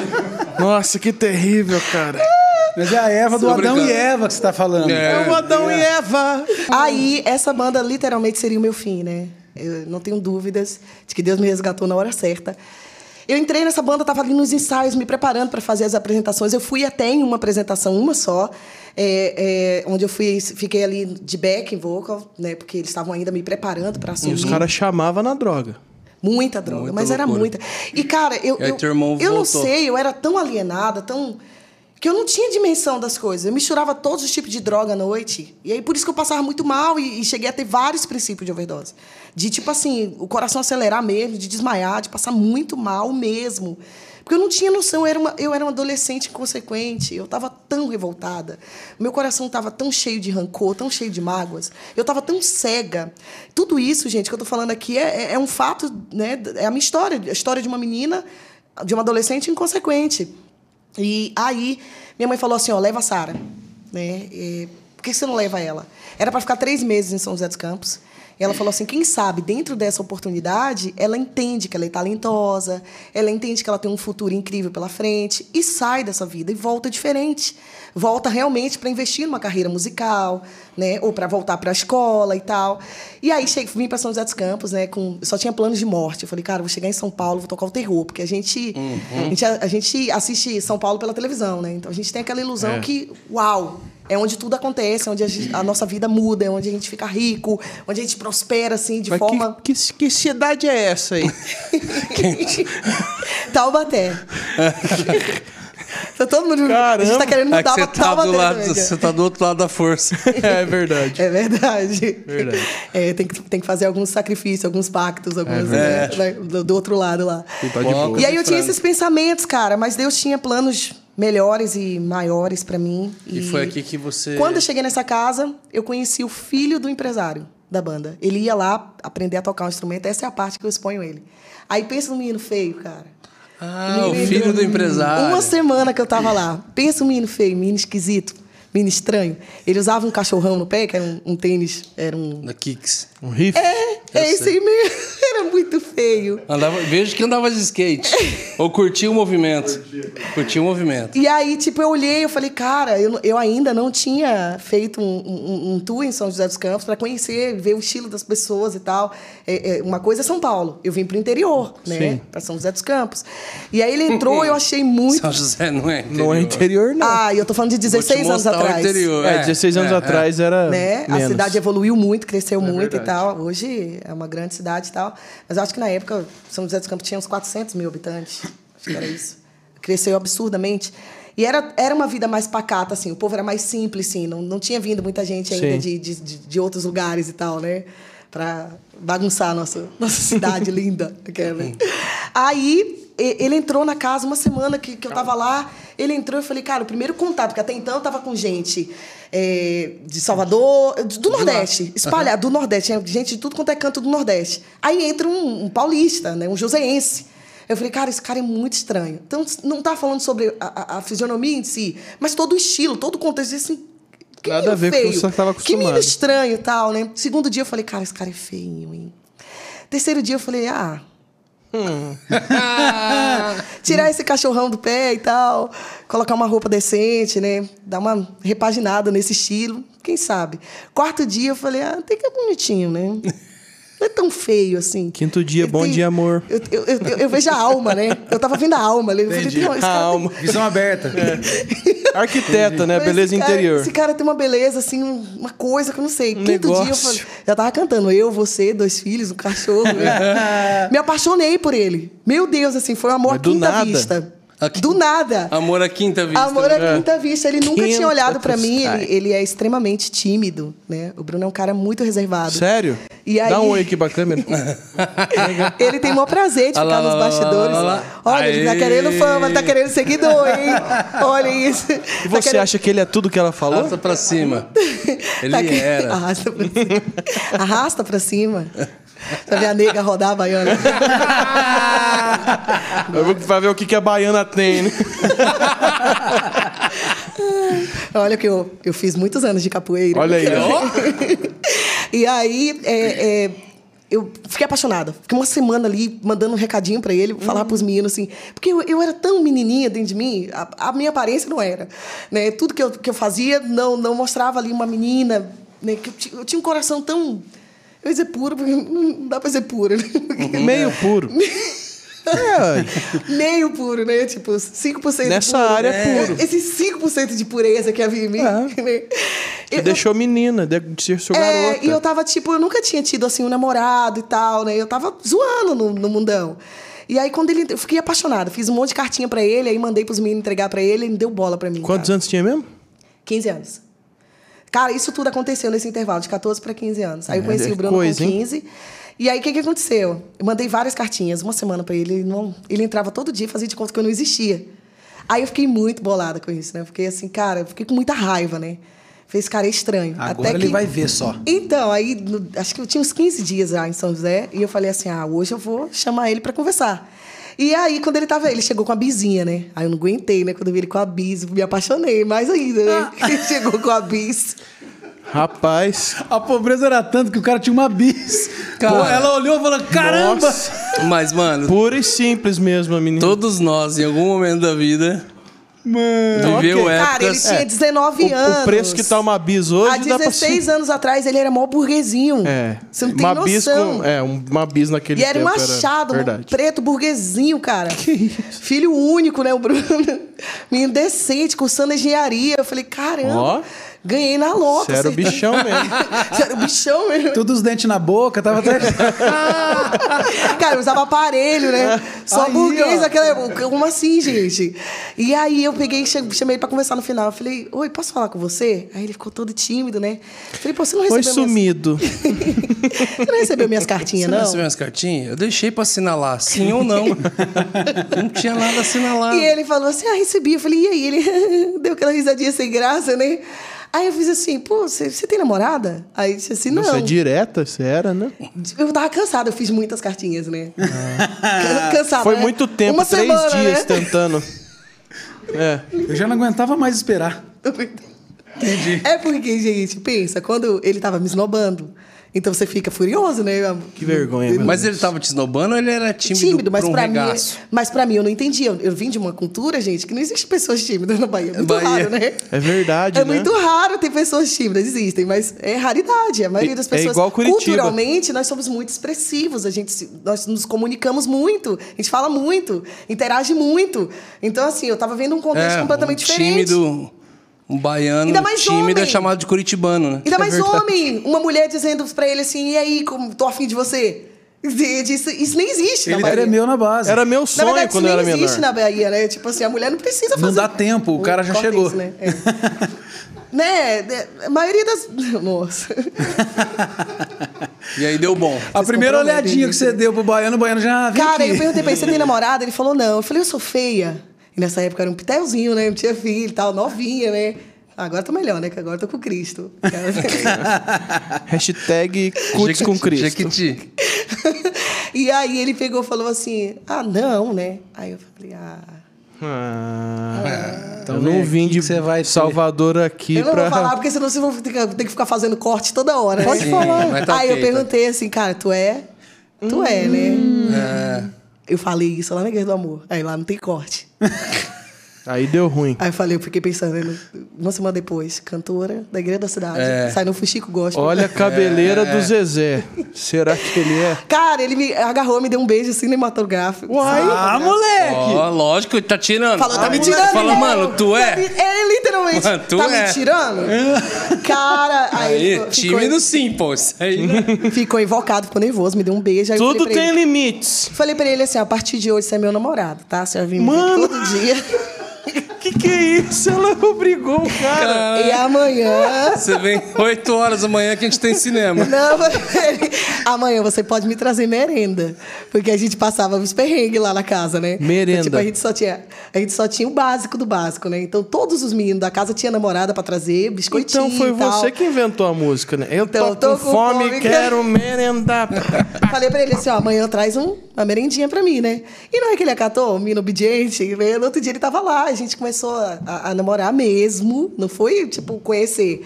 Três meses depois a gente casou. Era um beijo e uma garfada de arroz com Pera aí, feijão. mano. Ela Você tinha ouviu 15 isso? anos. Três mano. meses? Três meses depois, com 15 Contrariando anos, casou. tudo e todos, porque todo mundo disse assim, vocês são muito novos, né? Eu tô contando, gente. Não, né? é, um, con- Acha?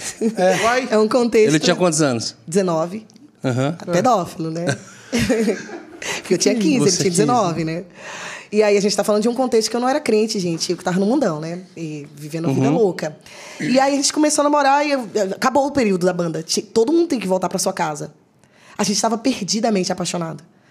Né? Ele, ele perdeu, assim, quilos, que ele levantava a mão, assim, a calça caía, de tão magrelo Ai, que que tava. gato, que lindo. De tão apaixonado que a gente tava. A gente falou assim, cara, eu não vou voltar. Aí ele falou assim, não, você não vai voltar, você vai morar comigo, vai ser minha mulher e tal. A gente vai ficar junto.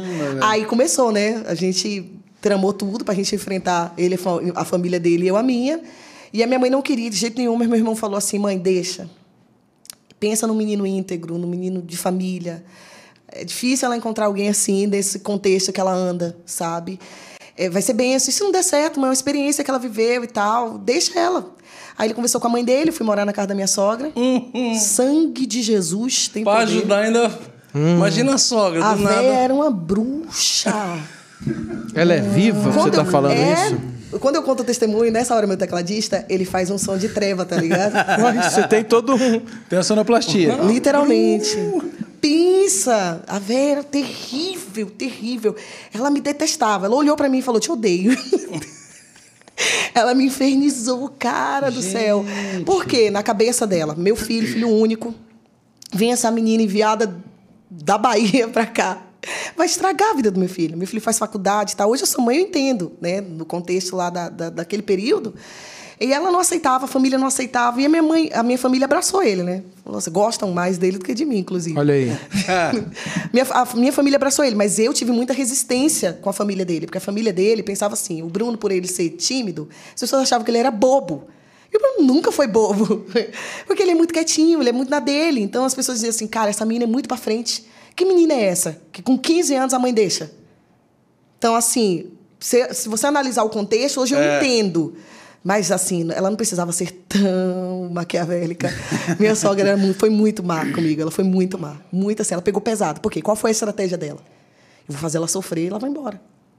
Só que quanto mais ela. Eu, eu fui treinada onde? Eu fui preparada pra guerra. Eu fui treinada. Essa escola aí? Escola do Bop, mano. E aí, o que, que ela fazia? Ela me perturbava todas as vezes quando ele saía pra trabalhar, né? Pra eu ir embora. Aí, quando ele chegava, eu dizia assim: Ai, sua mãe me faz sofrer tanto, meu amor. Dê um exemplo. O que que ela já fez de maldade? Maldade? Minha sogra? Tá. Eu engravidei? Ah, não vou falar. Então não fala. Tá, vou falar. Só porque você disse não vou fa- não fala. Pra você ter uma noção, ela falou assim: eu tenho um chazinho que você pode. Ixi, eu, eu, eu, eu queria um negócio um pouquinho menos que isso aí. Aí ela botou. Como eu, eu, eu, eu não Eu quis. tava pensando num xingamento. Não. Eu não quis tomar, ela botou a gente pra fora de casa. Meu Deus, eu- eu fiquei Entendeu? arrependido. Porque ela, ela não, não aguentava mais ver a gente junto e tal. Aí, aí ela, ela botou o próprio filho pra fora de casa. Falou assim: ó, vocês, vocês não, não prestam pra ficar aqui comigo, né? Eu quero viver minha vida, sumam daqui. Então, assim, eu grávida, né?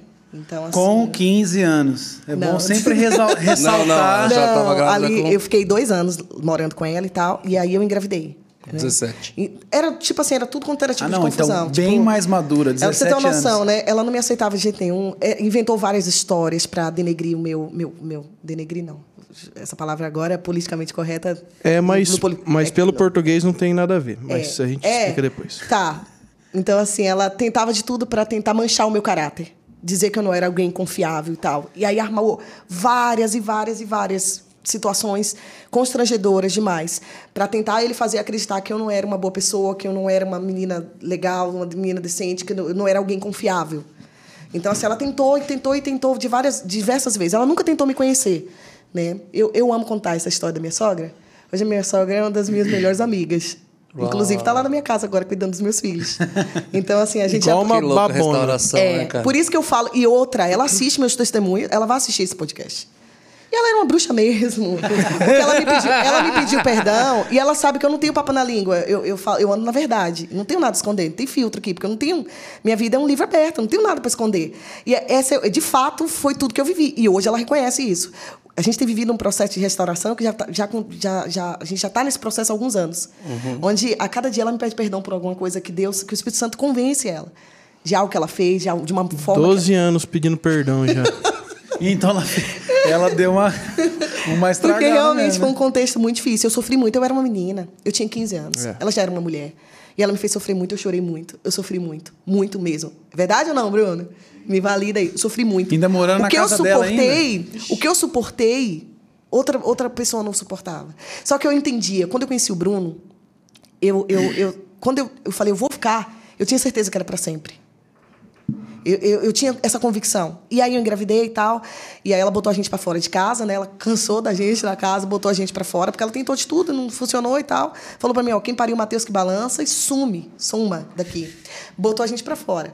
A gente foi viver nossa vida e tal. Eu tava bem, tava feliz, vivendo o melhor momento da nossa vida. Só que tava distante de Jesus. Então, assim, como eu falei do abismo, né? Literalmente, é, há um vazio dentro do ser humano que é do tamanho de Deus. Você pode É. tentar preencher com o que você quiser. Nada será o suficiente. Então, eu estava casada com um bom homem, um homem que cuidava de mim, que me amava, me respeitava. E eu estava realizando o maior sonho da minha vida, que era ser mãe. Eu sempre quis muito ser mãe. E aí, e eu queria muito ser mãe de um menino.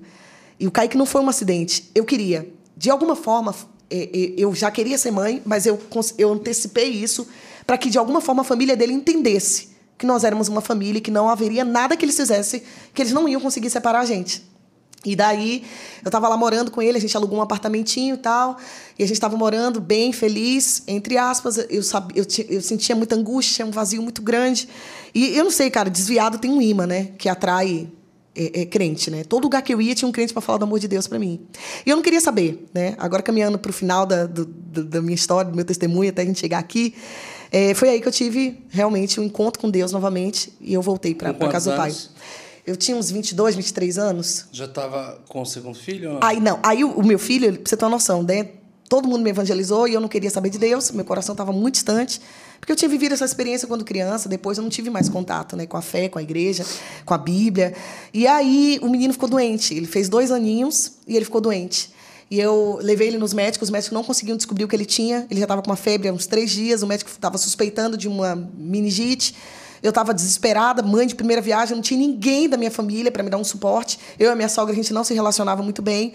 E foi daí que ela foi visitar um dia o Bruno e ela olhou e falou assim: Olha, eu fui num, num, num culto, numa reunião, minha sogra católica a vida inteira. Ela falou assim: Olha, me convidaram para ir numa reunião e tinha umas mulheres lá meio esquisitas, elas faziam umas rezas lá braba e as pessoas diziam que estavam sendo curadas. Por que você não leva ele lá? Elas falavam as línguas, as coisas lá, faziam os negócios lá. um- E o povo dizia que estava sendo curado. Ela abriu um espaço para as pessoas dar testemunho lá e um monte de gente dizendo que estava curado. E aí eu fui. Naquela altura do campeonato, assim, eu aceitaria qualquer coisa que, se você dissesse assim, olha, vai que, que vai, vai dar bom. E aí eu levei o meu filho lá, era uma reunião das irmãs da Assembleia de Deus, o círculo de oração que acontecia na casa de uma mulher que essa reunião já acontecia, já acontece nessa casa há mais de 20 anos. Ele é bem famoso, vem gente até de fora do país para ir nessa casa e tal. E aí eu chorei o culto inteiro, discerni aquela atmosfera. Eu falei, cara, o povo é crente. Elas foram cantando os corinhos, os hinos da harpa. E o menino com febre no meu colo até que terminou aquele culto e formou aquela fila marota, né? Aí as irmãs, eu procurei a mais estilosa, que tinha meia na canela, a perna peluda, o coque, e a que gritava mais alto. Eu falei, essa deve ser a chefona do poder. Porque quando eu tive essa experiência com Deus na, na, na Renascer em Cristo, não tinha essas manifestações do poder de Deus, de, de dons espirituais e tal. Era uma igreja um pouquinho mais tradicional. Ela era muito forte no louvor, mas eu, pelo menos, não, não frequentava culto de libertação, culto onde, onde houvesse muitas manifestações assim da glória de Deus. Então eu não conhecia aquilo. E eu comecei a ficar assustada, né? Porque eu falei assim, cara, eu já vi esses negócios meio estranhos assim, né? Lá na Bahia o povo. Nossa, o povo fica meio estranho assim, né? E eu fiquei muito, muito assustada mesmo. Mas eu falei assim, ah, eu vou entrar na fila, tá todo mundo pedindo oração. Você queria a cura. Eu queria que o menino fosse curado, que ela fizesse uma reza daquela, e quem sabe, semana que vem eu ia lá e fazia, dava o testemunho também, que o menino tinha sido curado. Cara, ela foi orando por todo mundo. Quando chegou na minha vez, eu falei assim, ela falou, o que, que você quer? Assim, curta e grossa, né? Aí eu falei, ora pelo menino. E ela me olhou com a cara muito feia, tipo, muito brava, cara de profeta. Você quer o quê? Eu falei, você ora pelo menino? Aí ela falou assim, o que, que ele tem? Eu falei assim, ele tá com a febre. Aí ela falou assim, não vou orar por ele, não. Aí eu fiz assim, mas por quê? Ela falou, porque o Espírito Santo me revela que você é desviada. Ela nem, nem deu nenhuma volta. Aí eu fiz assim, minha sogra miserável contou minha vida. Armou armadilha para mim, né? Só que minha sogra ela não era minha amiga e essa parte da minha vida eu não contava para ninguém, porque nunca surgiu um contexto para eu contar que eu tive um encontro com Jesus quando criança, que Deus tinha me feito promessas quando criança. E aí ela, eu falei assim, e aí? Ela falou assim, ó, Deus manda te dizer que ele permitiu uma febrinha, mas se você não voltar hoje, ele vai tirar de você aquilo que você mais ama. Ele vai levar teu filho. Credo. Que Cara, eu agora eu fui ameaçada por uma irmã da Assembleia de Deus. Você tem noção do que é isso? Ameaça gospel, mano. Eu fui ameaçada, literalmente. É um fato. E, hoje, e ó, pra você ter uma noção, essa missionária é minha amiga hoje. Olha. Ela disse assim: ela traduziu da forma que Deus sabia que ia me tocar. Porque todo mundo dizia: Deus te ama, tem um plano na sua vida, tem um propósito na sua vida. Eu dizia amém um dia, né? Não Quem era amor sabe? na dor? Te estão vendo? na- Aí, na dor. cara, aí eu falei assim: o que, que eu tenho que fazer? Ela falou, se- ela falou: olha, Deus te fez uma promessa quando você era criança. Ele falou que ele ia levar você aos quatro cantos dessa terra, que onde você não pudesse pisar, ele levaria a sua voz. Falou de novo. Chegou o tempo de cumprir a promessa que ele te fez quando você era criança. E aí eu fiquei impactada, porque eu falei, cara, ninguém sabe, só eu e, e aquele pastor. Como que ela fala a mesma coisa, né? E- Uau. E, tipo assim, tá bom. Aí eu, que, que eu tenho que fazer? Ela faz essa oração e se reconcilia com, com Cristo. Eu com medo de Deus matar o menino. Eu falei assim, o que, que eu tenho que fazer? Eu repeti a oração. Eu falei, agora você ora por ele? Beleza, orei, vai, mas. Aí ela falou assim, não, pode ir embora. Ele está curado. Com muita fé, com muita convicção, assim, de fé. Ela falou, pode ir embora que ele está curado. Cara, entrei no carro com muita raiva. Nessa época eu fumava, bebia, né? Porque quando eu conheci o Bruno, eu deixei a vida de drogas, a vida de das profundezas das trevas, eu fiquei só na superfície, né? Então, assim, eu ia no, nos pagode, né? Eu, eu, eu vivi uma vida distante de Deus. Então eu falei assim, cara, esse povo para conseguir os adeptos da fé deles, eles até ameaçam, estão inventando agora estratégia, né? A mulher não quis nem orar pelo menino, eu fiquei furiosa, ainda me ameaçou, dizendo que se eu não ficar crente, Deus vai matar o menino. E eu pensava assim, Deus é bom, Deus não vai matar o menino. Que que é isso? Que onde Deus bota a arma na sua cabeça e diz assim, aceita agora, então, né, vai matar uma criança. E aquilo deu um, um nó na minha cabeça, porque eu falei assim, cara, Deus vai matar o menino. E aí, a febre do menino foi embora. Eu comecei a ficar desesperada. Comecei a pensar, agora se eu não ficar crente, se eu não largar o pagode, a cerveja, o cigarro, Deus vai vir buscar o menino. Ele vai ter alguma coisa e vai morrer, né? E aí eu fiquei desesperada, corri para comprei um cartão telefônico, liguei para minha mãe. Falei, mãe, minha sogra me colocou na forada. Acho que ela tramou alguma coisa com as irmãs lá que tem uns coques, que tem uma aparência meio esquisita. E elas ameaçaram eu lá para eu ficar na igreja delas. Eu não quero ir para essa igreja, não. As irmãs são muito estranhas. Como é que eu vou ficar daquele jeito? Eu sou muito nova para ficar vestida desse jeito e tal, né? Porque eu já pensei assim, né? Acabou, eu olhei para ela, só troquei a cabeça. Falei, sou eu. E aconteceu, né? Aí minha mãe falou assim: Ô, Glória! Eu, meu Deus! Enquanto eu estava em São José dos Campos, Deus estava salvando minha família lá na Bahia, dois irmãos pastores, minha mãe crente. E aí, e eu não sabia, porque nessa época era cartão telefônico e, e ligação interurbano. É só o necessário. Era muito rápido, era só pra saber, oi, tá bom, tudo bem, tudo bem, te amo, beijo, tchau. Né? Perguntava, botava a criança, oi, vovó, vovó e tal, acabava, você não entrava em, em nada. E querendo ou não, é o que eu falei pra você, minha mãe sempre disse, Deus te abençoe, Deus é mais, Deus te defenderá. Essas coisas a gente sempre ouve. Então a pessoa não precisa falar de Deus pra acreditar que ela é crente, né? Aí minha mãe falou assim, filha, tinha uma igreja orando por você. Nós colocamos uma igreja para que você voltasse para casa do Pai. A gente sabe que você foi a primeira que teve esse contato. Chegou a hora de Deus fazer as promessas. Deus tem recebido palavras aqui que Deus vai salvar você, que vai fazer algo lindo na sua vida. Então a gente estava orando. Isso tudo é resposta de oração. Eu falei, minha irmã, ela disse que se eu não voltar para a igreja agora, que Deus vai matar o menino. Ela falou, é melhor você ficar crente, porque Deus mata mesmo, viu, filha? Irmã é assim, né? O irmão de fulana aqui, né? Sempre vizinha, fulana que morreu, mataram e tal, né? Porque desobedeceu a Deus. Mano. Cara, eu conversei com meu irmão, meu irmão falou assim, minha irmã, não tem pra onde correr, Deus realmente escolheu e chegou a hora. E era um dos irmãos músicos que tinha ido pra São É, meus José? dois irmãos músicos, é, Tava- eles são pastores hoje. E ele falou assim, minha irmã, não tem pra onde correr. Eu falei, mas o que, que eu faço, cara? Como é que eu largo minha vida, né? Eu tinha acabado de colocar um piercing na língua, eu tinha piercing no nariz, eu tinha duas tatuagens que parecia que eu tinha feito na cadeia, sabe? Eu tava gordinha, acima do peso, porque eu tinha ganhado o meu filho, eu não, não tinha perdido o peso ainda, né? Meio dois anos depois. Então eu usava umas roupas bizarras que deixavam meu corpo muito Ela só exposto. pensava assim, eu de coque, vou ficar horrível. E aí, eu loira, dá pra você imaginar eu loira? Eu tinha feito umas luzes, cara, eu tava muito bizarro. Parecia um cão chupando manga, velho. E o Bruno dizia assim: tá linda, amor. Maravilhosa. Feia pra caramba, velho. E aí eu fiz assim, e agora? O que, que eu faço, né? Como é que eu vou deixar toda essa minha vida? Eu, eu- eu coloquei na balança aquilo que não era nada. E dizendo assim, como que eu vou deixar tudo isso?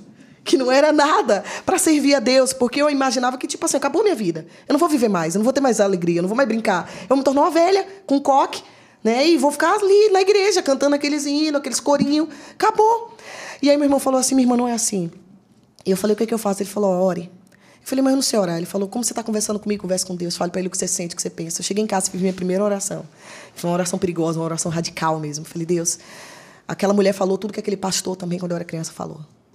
Eu não sei, mas aqui no, no fundo do meu coração parece que tudo isso é real e é, ver- é verdadeiro. Parece que realmente o Senhor me escolheu para alguma coisa, se eu tenho um propósito na minha vida. Se isso realmente é verdade, se o Senhor é real, se a Bíblia é real, se isso tudo é verdadeiro, eu te dou liberdade. Transforma meu coração e minha vida, porque eu vou te servir com tudo que eu tenho, com tudo que eu sou. Vivi a semana mais doida da minha vida. Pensa na semana mais louca. Achei minha Bíblia, que ficava aberta no Salmo 91, a página bem sujinha, bem sujinha mesmo, porque era só para me proteger dos. Era só para Problemas me técnicos. proteger Boa. dos. Essa parte agora é a melhor, gente. Eu tô realmente indo pro final agora. Eu ficava aberta ali para me proteger dos meus maus caminhos e tal. E eu comecei a ler aquela Bíblia. Meu irmão falou assim: ó, lê o Novo Testamento, minha irmã. Começa a ler que você vai conhecer Jesus, você vai entender quem Deus é. E ele vai se revelar a você. E ore, ore sempre. Peça para que Deus traga o entendimento, para você entender o que você está lendo. E peça para ele falar com você. Passei uma semana doida, descobri uns CDs que eu tinha, porque mesmo distante de Deus, eu vi umas músicas gospel que alguém me apresentava e tal. Alguém, Bruno fazia uma coletânea, né? E eu ouvia aquelas músicas. E aí eu comecei a ouvir muito a Fernanda Brum, porque eu falei, "Eu acho que essa é a mulher que tem a, a voz mais parecida com a minha. Ela tem uma voz meio grossa. Eu tenho uma voz grossa também, vou ouvir essa música. E eu vi que as pessoas dão um CD lá para cantar. Eu falei pro Bruno, Bruno, faz um CD sem voz para mim. Né? Porque eu não entendia que era um playback e tal. Eu falei, faz porque eu vou cantar. E aí passei aquela semana ali lendo Bíblia, fumando meu cigarro, né? Na boa. Aleatório total. E tipo assim, porque eu era muito viciada. Eu era muito viciada, né, amor? A gente fumava, a gente fumava quase dois maços de cigarro por dia. Mil. Então a gente fumava muito e tal. E eu tava ali me preparando para ir naquele culto. Eu falei, eu vou naquele culto. Se Deus falou que eu sou cantora, eu sou cantora. Eu vou lá, vou cantar também. Se ele falou que tem um propósito, que vai usar a minha voz, então eu vou aprender essa música. Vai ser uma semana lendo Bíblia e aprendendo a música. Aí fui pro culto. Cheguei lá, que eu fiquei nervosa, que eu tava com o CD dentro da Bíblia, né? O cigarro dentro da bolsa. Eu falei, ah, vou fumar um cigarro porque eu tô nervosa. Fumei o cigarro antes de entrar no culto. Olha com aí. aquela aparência bizarra que eu estava, porque eu não tinha roupa legal, não tinha uma roupa decente e tal, né, pra ir naquele culto. E eu fui, entrei, falei pra irmã, aquele fedozão de cigarro que tinha acabado de fumar, e falei pra irmã assim: ó, eu quero cantar um hino aí. Aí a irmã olhou assim pra mim, dos pés à cabeça, tipo, só faltou dizer, és tu, Satanás, né? Falou: senta aqui, senta, senta, senta, filha. Vejo que não vem só. Bem acompanhado. E aí ela fez eu sentar. E aí o culto começou. Ela deu oportunidade para todo mundo. E eu sentada comecei, e eu nervosa, né, falando assim, porque quando ela vai me dar oportunidade, né, também? Porque ela ficava olhando, procurando, né, caçando para quem que ela ia dar oportunidade, até que ela olhou é, é, para mim, ela estava procurando alguém, não encontrou ninguém melhor. Vai ser. Eu acho, né? Eu não sei. E aí ela olhou para mim e disse assim: gente, tem uma jovem aqui que se reconciliou com Cristo semana passada. Ou seja, né, intercessoras de plantão, se posicione, porque o negócio agora vai ser louco aqui, né? E ela chegou aqui e ela me pediu, ela falou, ela está num processo de libertação. E ela chegou aqui ela me pediu para cantar. E o Espírito Santo falou para mim que era para deixar ela cantar. E aí eu dei a paz de Deus, de já, né? do Senhor para todo mundo. Paz de dia. Mas já é muito bom. Eu não sabia, eu não sabia como me portar, porque todo mundo, quando né, na Assembleia de Deus vai ter uma oportunidade, eles, eles usam palavras É, muito difíceis. o saúde, a O amada saúde e tal. Eu falei, pô, paz do diado. Você falou de A mesmo? Agora é o stand-up. Aí, É, stand-up. Aí eu, eu não sei, de paz de Deus, né? não sei. Aí eles eu fui e cantei a música. A música da- era uma música da Fernanda Brum, é, Puro Nardo. E eu cantei aquela música. Vocês conhecem? Pelo nome, às vezes. Qual que é o refrão? Deixa eu ver. Estou aqui com puro nardo, teus pés eu lavo com minhas lágrimas. Estou aqui apaixonado e admirando teu amor. O refrão diz: Sou como um unguento derramado, adorador com puro nardo. E eu não sei por que eu escolhi essa música Você naquela sabia época. nem que significava. Não sabia o que significava, né? Mas eu estava falando ali da passagem da mulher samaritana, Uhum. falando sobre adoração e dizendo, fazendo uma declaração sobre a minha vida, sobre quem eu era, com toda aquela aparência e tal. Cantei e quando eu comecei a cantar, a voz saiu meio trêmula e tal, que eu estava muito nervosa.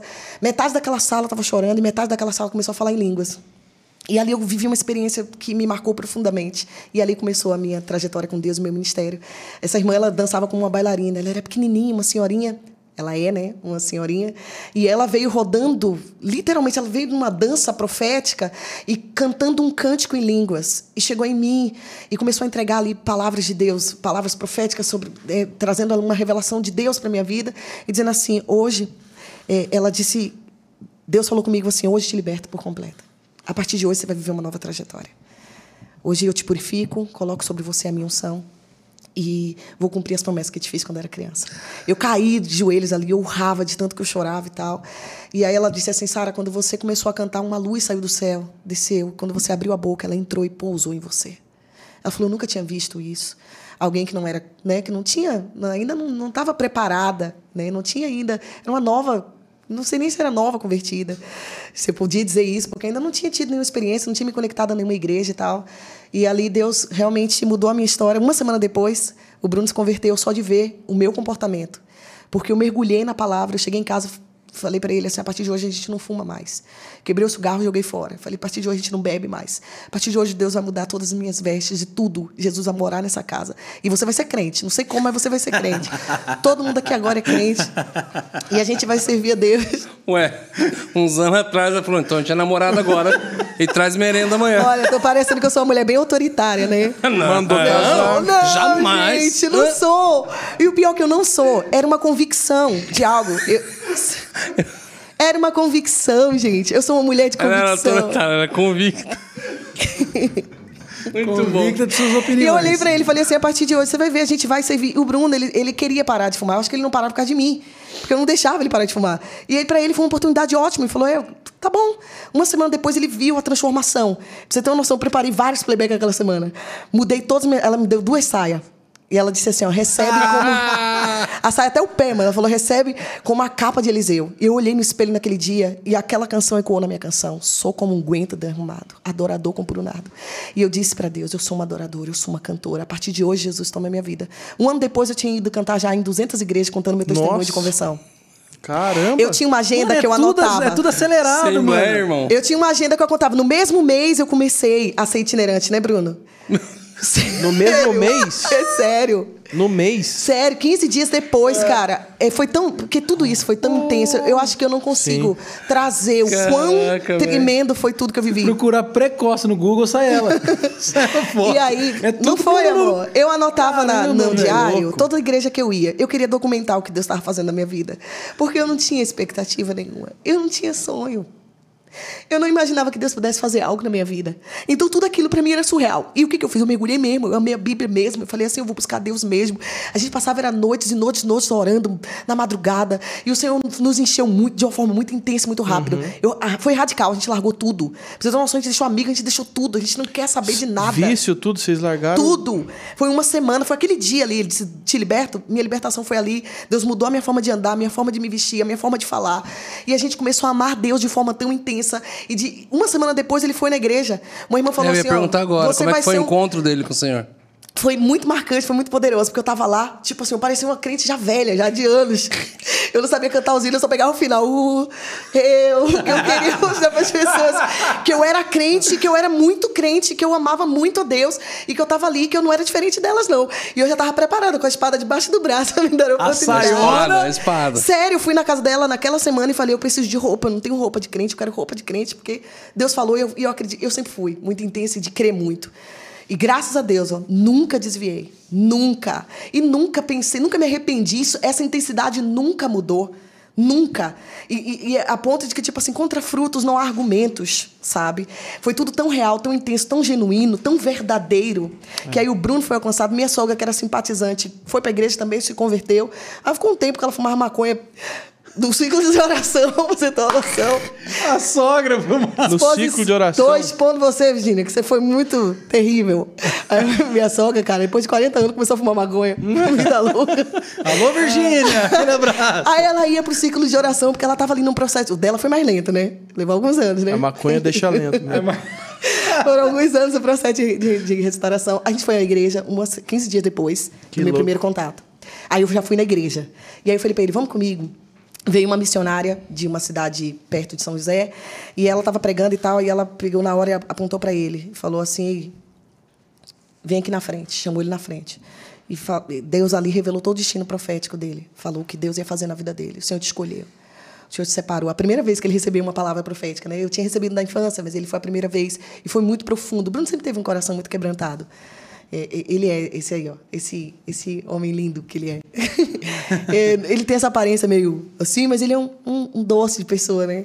Muito, um cara muito quebrantado, um homem muito gentil, um, um cavalheiro. Isso foi o que fez eu me apaixonar por ele. Então, o Bruno só estava esperando realmente uma oportunidade para ele se entregar a Deus. E aí, quando falou assim, ele também não tinha propósito, não tinha, não tinha expectativa nenhuma de nada. E aí, sabe quando você pensa assim, cara, por que, que eu tô aqui? Por que, que eu existo? Quem eu sou? A gente estava assim. E aí, quando alguém disse assim, olha, Deus te escolheu, a gente acreditou. O Espírito Santo gerou essa convicção, essa fé no nosso coração, que a gente simplesmente acreditou. É isso? Esse é o nosso propósito? Foi naquele dia. E aí ela falou assim, foi muito forte, porque ela falou assim, olha, aquela moça que está ali atrás é sua esposa, né? Eu vejo um elo de separação. Nesse tempo, a gente brigava muito. A gente estava tendo vários desentendimentos. E aí ela falou assim: Eu vejo um elo de separação que Deus está quebrando agora, dizendo que o que ele uniu, ninguém nunca vai separar. Tentaram de todas as formas separar vocês, mas Deus uniu vocês. Porque Deus tem um propósito para a família de vocês. E para você crer que é o Senhor que está falando, hoje Deus manda te dizer que Ele vai dar mais um filho para vocês. Eu vejo o ventre dela tremer. Alguns dias depois eu peguei o resultado que eu estava grávida.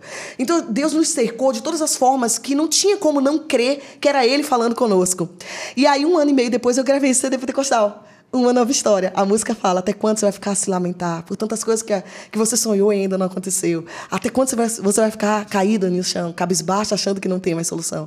Foi humilhado, desprezado, tanto sofreu, mas se prepare para uma virada em sua vida, porque uma nova história de vitória para você, o teu Deus escreveu. Aí o refrão diz: se levante, erga a cabeça, comece a louvar. Uma nova história de vitória Deus vai anunciar. Quem te viu caído, meio sabor de mel, né? Vai ter que te ver de pé. Quem te desprezou vai ver Deus honrar sua fé.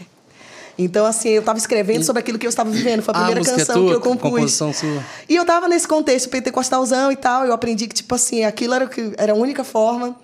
E aí eh, a gente começou a viajar. Ali o meu ministério expandiu. Né? Ele já não era mais São José dos Campos, porque não tinha mais igreja, eu já tinha ido em todas, né?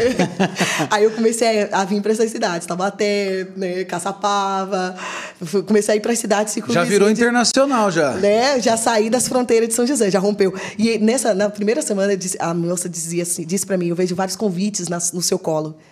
Não, e não rejeite. Não, eu sei que você não se sente preparada, mas vá porque Deus vai colocar as palavras na tua boca. Então, assim, não tinha para onde eu correr. Quando me chamaram, a primeira coisa que eu pensava, dizia, pô, eu não sei o que falar, não sei nem... Né? Então, eu, tudo aquilo que eu lia de Mateus, aí eu ligava pro meu irmão, meu irmão me ajudava, dizia assim, como é que eu falo? E ele foi me ensinando a pregar e tal. Cara, eu, eu. A gente ouve isso e, cara, a, a igreja. Dependendo de que igreja você faz parte, igreja histórica e tudo mais, a gente olha uma coisa dessa, a gente vê como Deus tá, usou essas irmãs, como foi tudo isso. E ao mesmo tempo, um outro lado que a gente acha um absurdo. A gente acha um absurdo alguém que, cara, foi no culto um dia e uma semana depois está lá já cantando. No ano seguinte, tá 200 e tralalá de agenda e né, fica assim, mano. Tipo assim, cara, que louco que deu certo. A gente fica assim, que legal que deu certo. Mas ao mesmo tempo eu tava pensando assim, eu tava dentro de mim, falei, mano, que, que louco, né, velho? Que doideira essa parada. E ao mesmo tempo eu, eu olho enquanto você tá contando a tua história, eu falei, cara, você era a Gadarena mesmo. é a Gadarena. Olha aí, não. Não, mas no Coisa sentido. fofa, né? Gadara Ministry. Mas no sentido de. Cara, ele recém-liberto, acaba de ser expulso, um monte de demônio dentro dele. Ele olha para Jesus e fala: Me deixe contigo. Jesus fala: Não. Vá você e leve o que te aconteceu. E a hora que Já saiu estu- pregando. E a hora que você vai estudar Decápolis, que era um, um, 10 cidades ali, Gadara é um complexo de 10 cidades. É, a- historicamente conta que essas 10 cidades foram evangelizadas por uma só pessoa, um, um jovem. Não fala o nome dele. E tipo assim, falou, cara, que instituto, que, que, que, que- qual que foi tua escola? Eu falei, não sei, cara, ele me libertou. E ele fala, leve o que te aconteceu. É a maior pregação. Então, E era isso que eu contava. realmente, é tão louco ouvir tua história, ao mesmo tempo, eu aqui, você contando tudo, eu falo, mano, que louco, que Deveria ser assim, Deus né? que Não deveria ser certo. tão louco. Deveria ser. Glória a Deus deveria que- naturalizar isso, porque tá escrito. É, mas ao mesmo tempo eu mesmo tava aqui, É um, nossa, é velho. um preconceito religioso, Eu falo, né? Deus, que tem. Deus age de forma. é, através de processo, mas ele também age instantaneamente. Uhum. Sabe? Eu acredito muito nisso eu sou a prova disso. Três anos e meio depois eu conheci o Fábio. Eu fui preguei, eu estava dois anos e meio já, quase três anos na Assembleia de Deus. Eu estava muito feliz, sempre amei muito a Assembleia de Deus e amo a Assembleia de Deus. E aí eu fiz uma viagem, fui para Lagoinha, participei de um congresso di- diante do trono lá, e lá Deus falou comigo: você vai voltar agora para viver uma nova trajetória. O seu ministério até aqui ele, ele era denominacional. Agora eu vou expandir. Ele vai se tornar algo interdenominacional. Não vai estar mais condicionado a uma denominação, mas eu vou te levar, eu vou cumprir as minhas promessas através da sua vida. E aí eh, a gente começou a procurar uma igreja, porque até então a gente estava muito bem, muito feliz na Assembleia de Deus. A gente não queria mudar de igreja. A gente nunca deu, a gente nunca foi aquelas ovelhas, ó, nunca nos envolvemos em nenhum escândalo, em nenhum problema, em nenhum fofoca, nada disso. A gente ia para a igreja por Jesus, amava Jesus e estava ali. A gente via tudo de errado, dizia assim, pô, tá escrito isso na Bíblia, e tá tudo bem, Jesus é bom. E a gente sempre foi assim. E aí a gente foi para a igreja da cidade, porque eu fui lá, Deus vivi uma experiência profunda, vi o pastor Carlito pregando. O céu da igreja assim se abriu e eu vi uma voz que disse assim, cara, esse é o lugar, essa é a igreja, esse é o seu pastor. E, e eu relutei um pouquinho no meu coração, mas eu sempre fui muito sensível para ouvir a voz de Deus e discernir que era a voz de Deus. E aí, quando saí, eu falei assim, amor, Deus falou que era aqui. A gente estava orando já, né, Bruno? E aí ele falou assim, olha, Deus precisa confirmar no meu coração, amor, porque é o Deus que fala com Maria, é o Deus que fala com José, eu sou sacerdote, aqui Deus vai falar comigo.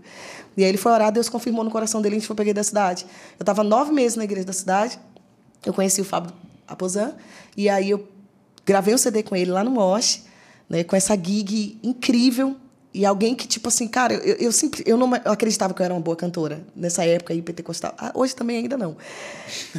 que, tipo assim, ah, eu sou uma cantora. Não, eu sempre tive convicção, eu sou uma ministra. Deus me escolheu. Deus tem um propósito na minha vida. Então, tipo assim, eu não preciso de uma voz bonita, eu, preciso de um coração quebrantado, um coração obediente. Sabe? Não é sobre o quanto eu sei, sabe? Não é, não é sobre o, o. É sobre o quanto eu estou disposta a obedecer, sabe?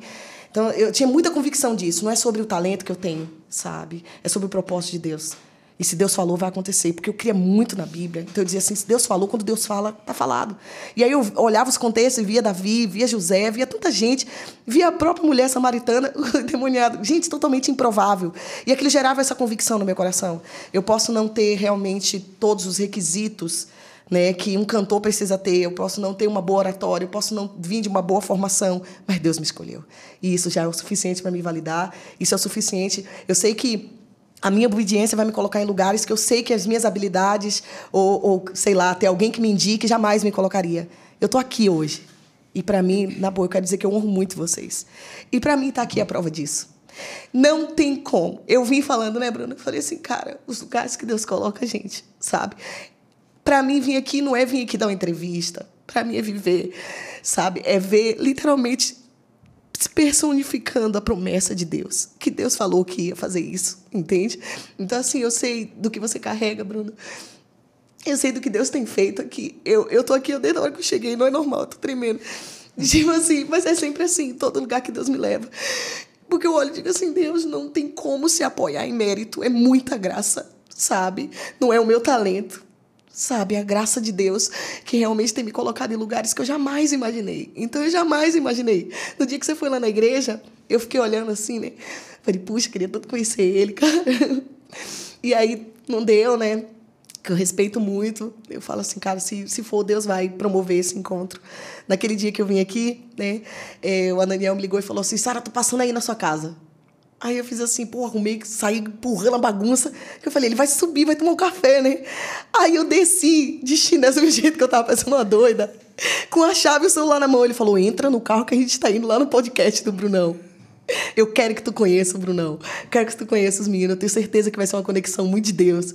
Aí eu vim naquele dia super constrangida. Falei, amor, liguei pra minha sogra e falei: olha, deixei o cachorro, deixei coisa no fogo, deixei a casa lá, não sei o que. Tinha coisa no fogo.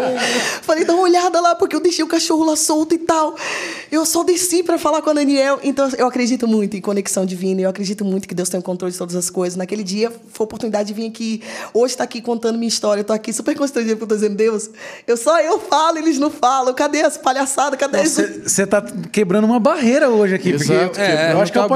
Podcast que nós menos falou de todos. Mas é porque tá muito legal te ouvir. Ah, é. E aí eu já tava ficando meio constrangida, dizendo Não, assim, gente, não. acho que eles estão começando a ficar entediados, né? Não, é. Eu, é, eu tô realmente, É mas... porque. É, é muito bom, mano. Ah, esse queria piada aí, ó. Ele não perde a Eu vou oportunidade, né? Aí Cara, é isso, verdade, você tem mas noção. a- a- mas é muito gostoso. Quando é testemunho, acho que a gente não trouxe ninguém contar um testemunho, né? Tipo, Olha, sou primícia aqui. Não, é. Ô, vocês não querem deixar eu contar conta aquela- as coisas da Vocês não querem deixar eu tem contar toda o uma- Que testemunho? desenrolou um testemunho assim, aí foi a é, não primeira. sei se eu conto o meu também, porque se eu contar, acho que galera.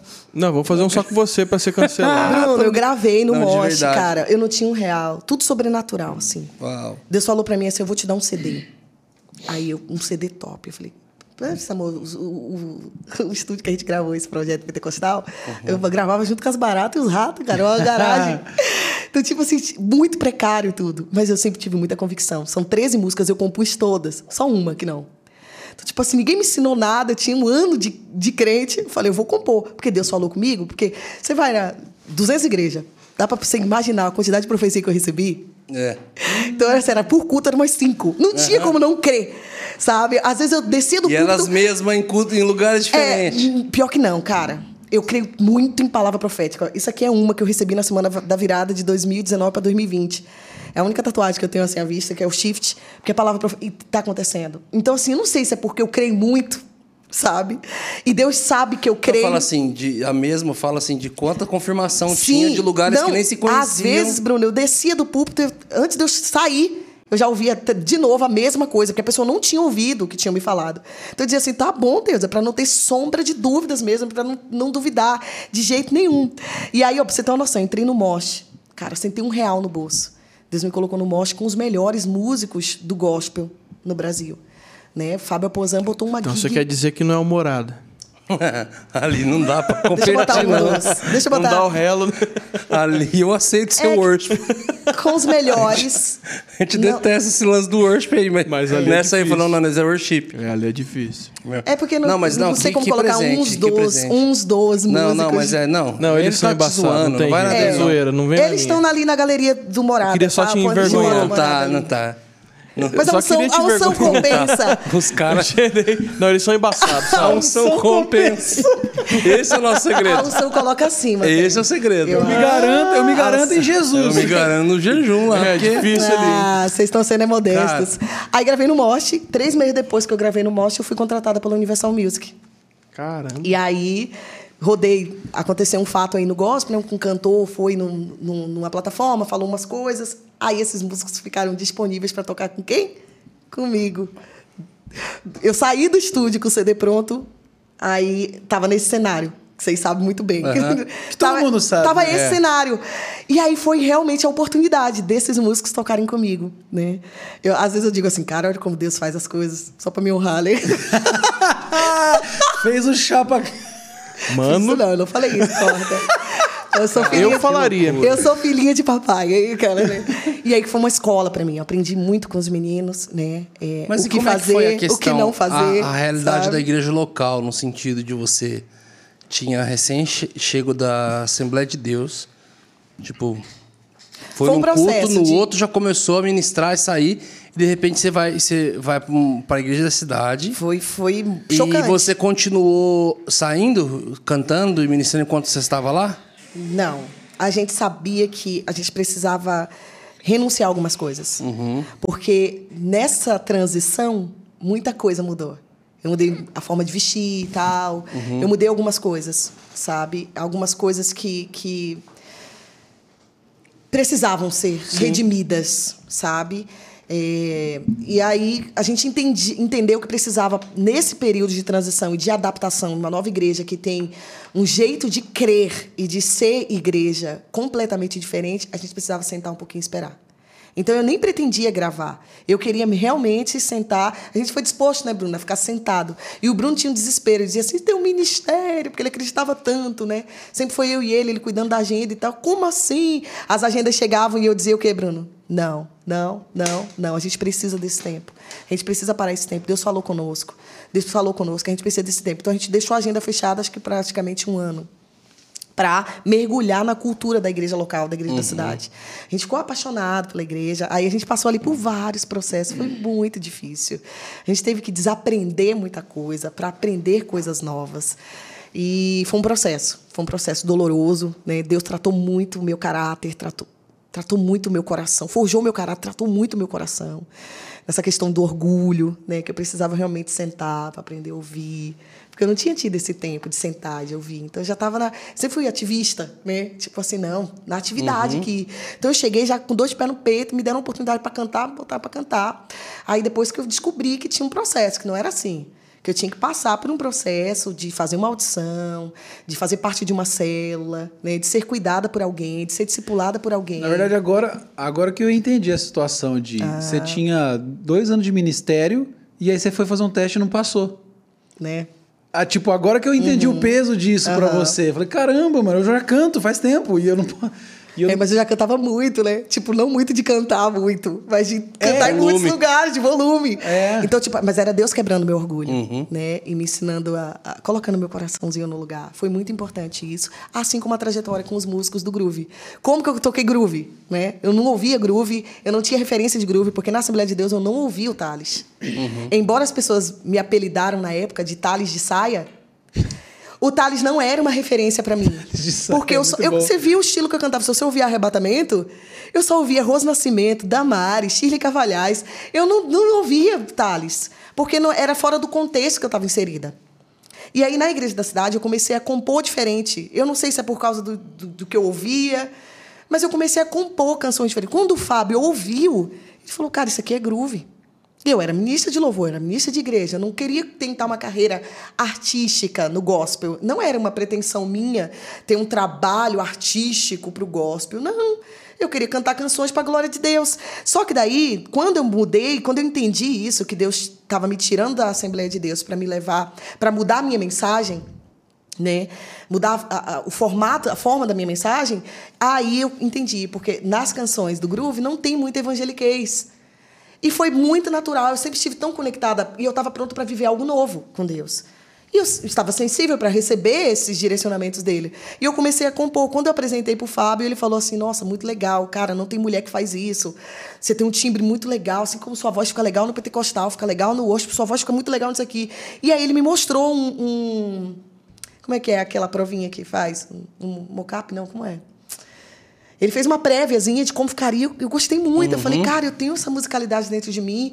A princípio, na Assembleia de Deus, eu achei que isso seria pecado. Eu achei que isso seria errado, né? Eu colocar toda essa... essa, essa ter uma música com um ritmo diferente, né? Dizer assim, ah... Para mim, não, por causa do Thales, não existiriam barreiras de preconceito para a igreja aceitar. E aí foi incrível, assim, é um, um projeto evangelístico que eu tenho. Então, assim, a, a, lá, eu tanto você ter uma noção, o disco ele não tem ele não tem título, né? É Sara só. É só a única coisa, nem sobrenome tem. E aí as canções, elas falam do meu processo de transformação e regeneração em Cristo de uma forma monstruosa, musicalmente monstruosa, assim. Então foi algum projeto evangelístico que eu, ele está em stand-by, eu ainda, ainda pretendo fazer o Sara 1, 2, 3, 4 e por aí vai, porque eu gosto muito de música, né? Embora eu seja ministra e amo o worship, amo o worship, eu amo o worship, né? Tipo assim, é o que eu ministro, é onde eu tenho ido no Brasil inteiro cantando worship. Eu vou lançar, vou gravar um projeto agora, eu, eu lancei algumas canções e vou gravar um agora em dezembro com o Fábio, com o Fábio, ó, com a Daniel, e é o worship Mas e- e- eu não sei, eu acho que eu- quero muito quebrar esse rótulo, sabe? De que você. Jesus te arma mesmo nos rolês, porque você vai fazer um groove, você foi com o Fábio, a Pozan. Você vai fazer worship, É você Deus, vai com é? Ananiel. Tipo É assim, é os Deus. caras que são as E, referências, e não é só mano. isso, os lugares onde Deus me leva, cara, é tudo. Tá? É tudo na minha vida, assim. Não tem como duvidar. É Deus. Você olha assim, é Deus. É Deus, é Deus, é Deus. Em cada estação da minha vida, o meu casamento, a gente está quase 17 anos casados. Né? Ah, Os nossos filhos, eu tenho o Kaique de 14 anos, o Kaique está lendo a Bíblia inteira pela quinta vez. Minha casa é uma bênção, meus filhos são uma bênção. A gente ama Jesus, sabe? A gente vive isso na simplicidade, a gente vive isso. Quando, quando eu vou acessando os lugares que eu vou vendo, eu digo: caramba, Deus, o Senhor continua me surpreendendo. O Senhor é sempre assim, sempre assim. Eu vejo literalmente. E não tem como. O Senhor tem realmente blindado o meu coração e me, mostra, me mostrando que é, é Deus escolhe os improváveis para cumprir a sua vontade perfeita na terra. A única coisa que ele precisa é de um coração obediente, é de um coração quebrantado. Fala alguma coisa em nome de Jesus, gente. Meu Deus.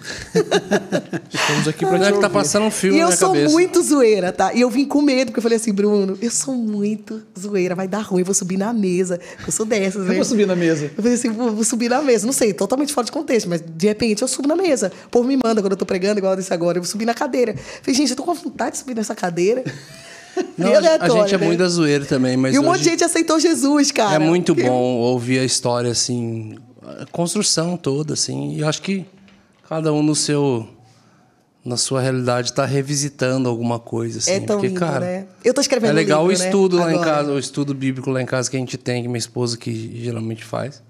Aí ela desembesta querer falar de mim, né? Falou, eu não tinha graça, até eu conheço. Eu não sabia devolver graça até. Era tua esposa que tava aqui. É. Ai, eu queria- não sabia devolver graça ela, pros mas outros até eu conhecer o Bruno. Falar, como que pode alguém tão desgraçado?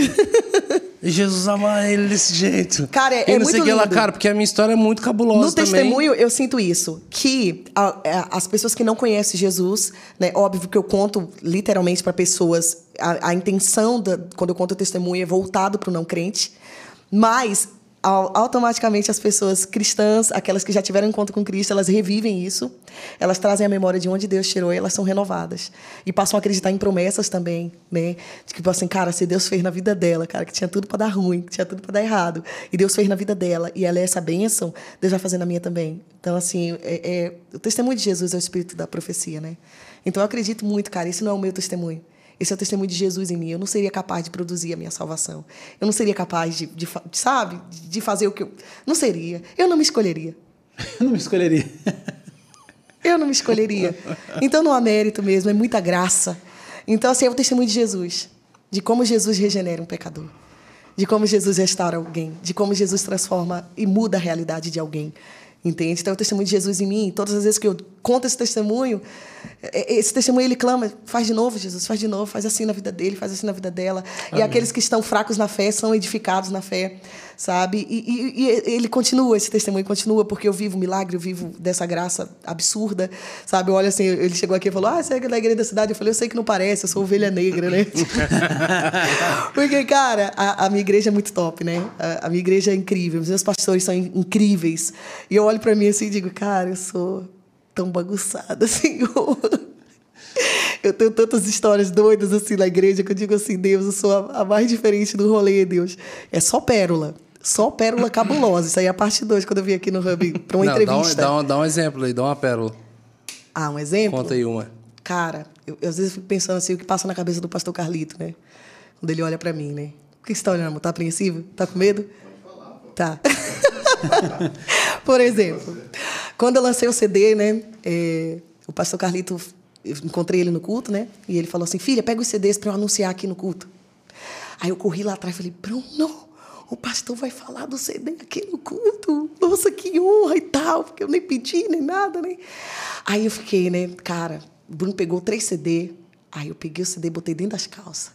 Falei para nenhum irmão ver, porque senão vão achar que eu tô pedindo pro pastor fazer isso. Eu já tô. Catei aqui, ó, joguei aqui dentro das calças, calça cintura alta, botei na barriga, gente. Botei na barriga, na calça cintura alta. Lá veio andando. E nesse dia ele estava com um convidado, autoridade, alguma autoridade da cidade. Ele estava sentado. Aí eu cheguei perto dele. Eu sou muito intensa, às vezes eu esqueço. Eu vou no lugar e esqueço que eu tava. Parei perto dele, ele falou: cadê o CD, filha? Aí eu enfiei a mão dentro das calças, da cara dele, arranquei o CD. Falei, tá aqui, pai. Porque eu tava parada olhando pra ele, esqueci o que eu tinha ido fazer. E aí A entreguei o CD, ele pegou o CD assim, olhou pra mim, né? Porque, tipo assim, eu enfiei a mão dentro das calças pra pegar o CD. Fresquinho. Toma. Agora, pra ninguém ver. Pra Aí ninguém ele ver. olhou pra mim assim e falou: Obrigada, filha, Deus te abençoe. filha." ah, esses dias eu fiz uma viagem missionária pro sertão. Aí eu fiquei no stand-up com a galera, porque eu sou a última em dormir, né? E eu tô ligada no 220, eu tenho energia fora do comum, cara. Eu não conheço Sério? ninguém que tenha. Acha? A gente nem percebeu. Não conheço É igual o Brunão. Que tenha mais energia que eu, não. Eu venço, eu venço você, É. Brunão. E eu tenho medo das minhas brincadeiras. Energia elas Não tem muito negativa. limite. energia. Não. Aí, Bruno. Desligou o filtro rapidinho e soltou e Desligou, voltou. desligou, Só um minuto, dele. estou voltando. Mas eu acho que a gente tem que fazer um ev- um evangelismo aqui pro irmão. Pro irmão Ah, tá- você não sabe o quanto. Eu falei pra você que eu sou muito Precisa. sensível, o irmão tá pesado. Ah lá. Não, ele tá, Tá, mesmo. você não pôs ele em cima da balança. Senta e ele lá vai bang. o irmão tá carregado. Vamos brincar então? Carregar já. Não, Bruna, não. Carregar de Não, gordura. porque eu sou apelona e aí tá gravando, não dá certo, né? Eu Mas prefiro- nós corta. Não, vamos, vamos continuar assim. Aí vai vendo. Essa daqui é inédita. Essa eu acho que. Eu contei pro Bruno, contei. A gente ficou no stand-up brincando pra caramba. Aí o pastor Marcos, ele sempre me empodera muito, né? Ele fala, Sara, você é incrível. Esse dia eu gravei o podcast com ele e já começou profetizando. Você é uma das pessoas mais criativas que eu conheço. Eu fiz, nossa, tô com moral com o homem. Respeitem. E como eu venho desses processos de não acreditar em mim, de olhar para o meu contexto e me sentir tão inadequada e dizer, cara, eu não, não tenho nada, né? Tipo, caramba, para oferecer. Não sou filha de ninguém, tipo assim, né? De relevante. E aí, lidando com tantas essa, com todas essas inadequações, o pastor Marco começou a tecer elogio, assim, né? Falou, filho, tu é uma bênção. Tu conduz uma igreja, a igreja Marcos de uma forma- Madaleno. Pastor Marco Madaleno, conduz a igreja de uma forma tão intensa e tal. E aí ele falou assim: você é muito inteligente, Sara. Ele estava falando sobre o livro que é Ative-se, né? E eu fui aluna dele no college, e eu estava falando, Pastor Marco, você me inspira demais, você é a pessoa que mais me inspira, cara, não sei o quê. Você explode minha mente com tanta inteligência, com tanta criatividade. E aí a gente foi andando. Aí ele falou assim, Sara, você é inteligente. Eu falei, sou não, pastor Marco. Ele falou, você é assim, Sara. É que existem vários tipos de inteligência. ele falou, existem vários tipos de inteligência. São nichos, Aí, né? eu- Aí ele falou assim, você é uma benção, o quê? A gente conversou, conversou. Cara, eu peidei. Do nada. Quem falou isso? Do Eu esperava nada. qualquer coisa. Calma aí. Você falou? Ele falou, eu não sei que brincadeira que eu fiz, eu fui rir, mas eu soltei um pum tão alto. Mano, ninguém espera. Não. Eu sou dessas, eu chego e solto uma bomba. Cara, eu nunca tinha peidado na frente de ninguém, foi inédito. Na frente do Madaleno? Do nada, ele falando assim, você é muito podcast, inteligente. mano. Ela tá gravando podcast. Não, não foi no podcast, não. Onde? Não foi? Não. Foi numa viagem Não, foi na missionária. viagem missionária. Aí a, a- a tonta aqui, eu fiquei tão constrangida que eu falei assim, eu, eu Nossa, caí. caiu alguma coisa aqui. Eu não disfarcei. Vai chover? Eu não disfarcei. Eu falei, pastor Marcos, você falou que eu sou inteligente, eu acabei de peidar aqui, cara. E caí rindo. Aí eu ri, ri, ri. Quando eu levantei, eu falei, Deus, o que, que aconteceu aqui? Mas ele tinha percebido de primeira? Não, mas eu contei. Aí depois, no outro nem pra dia... disfarçar Cara, era com o barulho do ter- pé, né? Tipo Cara, assim. não Era pra ter disfarçado. Nossa, esse solado aqui. É porque eu pensei assim, eu fiquei tão constrangida que eu falei assim, ah, melhor falar logo que quebra vergonha. né? Ele percebeu, ele ouviu, né? Aí ele falou, Sara, eu nem percebi. E aí eu saí. Eu falei- só Eu falei, senti. Deus, que. que rolê aleatório, Deus. Que isso? Eu tenho história pra contar, né? Eu fui pra- Aí no outro dia. Essa minha mãe eu vai rir muito em casa Eu assistindo contei lá. pra uma Ela gosta amiga. de peido. Aí saí contando pra todo mundo e fiquei com a peidorreira da viagem missionária, né? tipo assim. E eu nunca tinha peidado diante de ninguém, gente. Às vezes eu tenho, cara, porque é só essas coisas. Tem várias, e várias, e várias. Eu vou lembrando, assim, das É tanta coisa, tanto fato, assim, inusitado, que eu digo assim, eu, eu saio depois, assim, por que, Senhor? Menino, isso? a história. É porque eu tava sendo muito inteligente, eu peidei.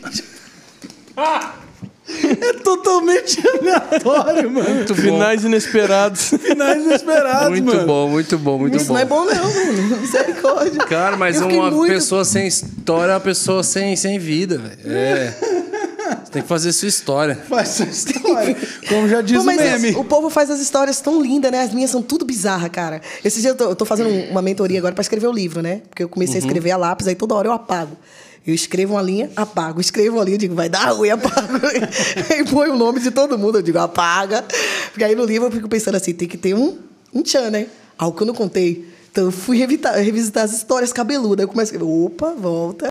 Aí tô fazendo a mentoria para escrever o livro, né?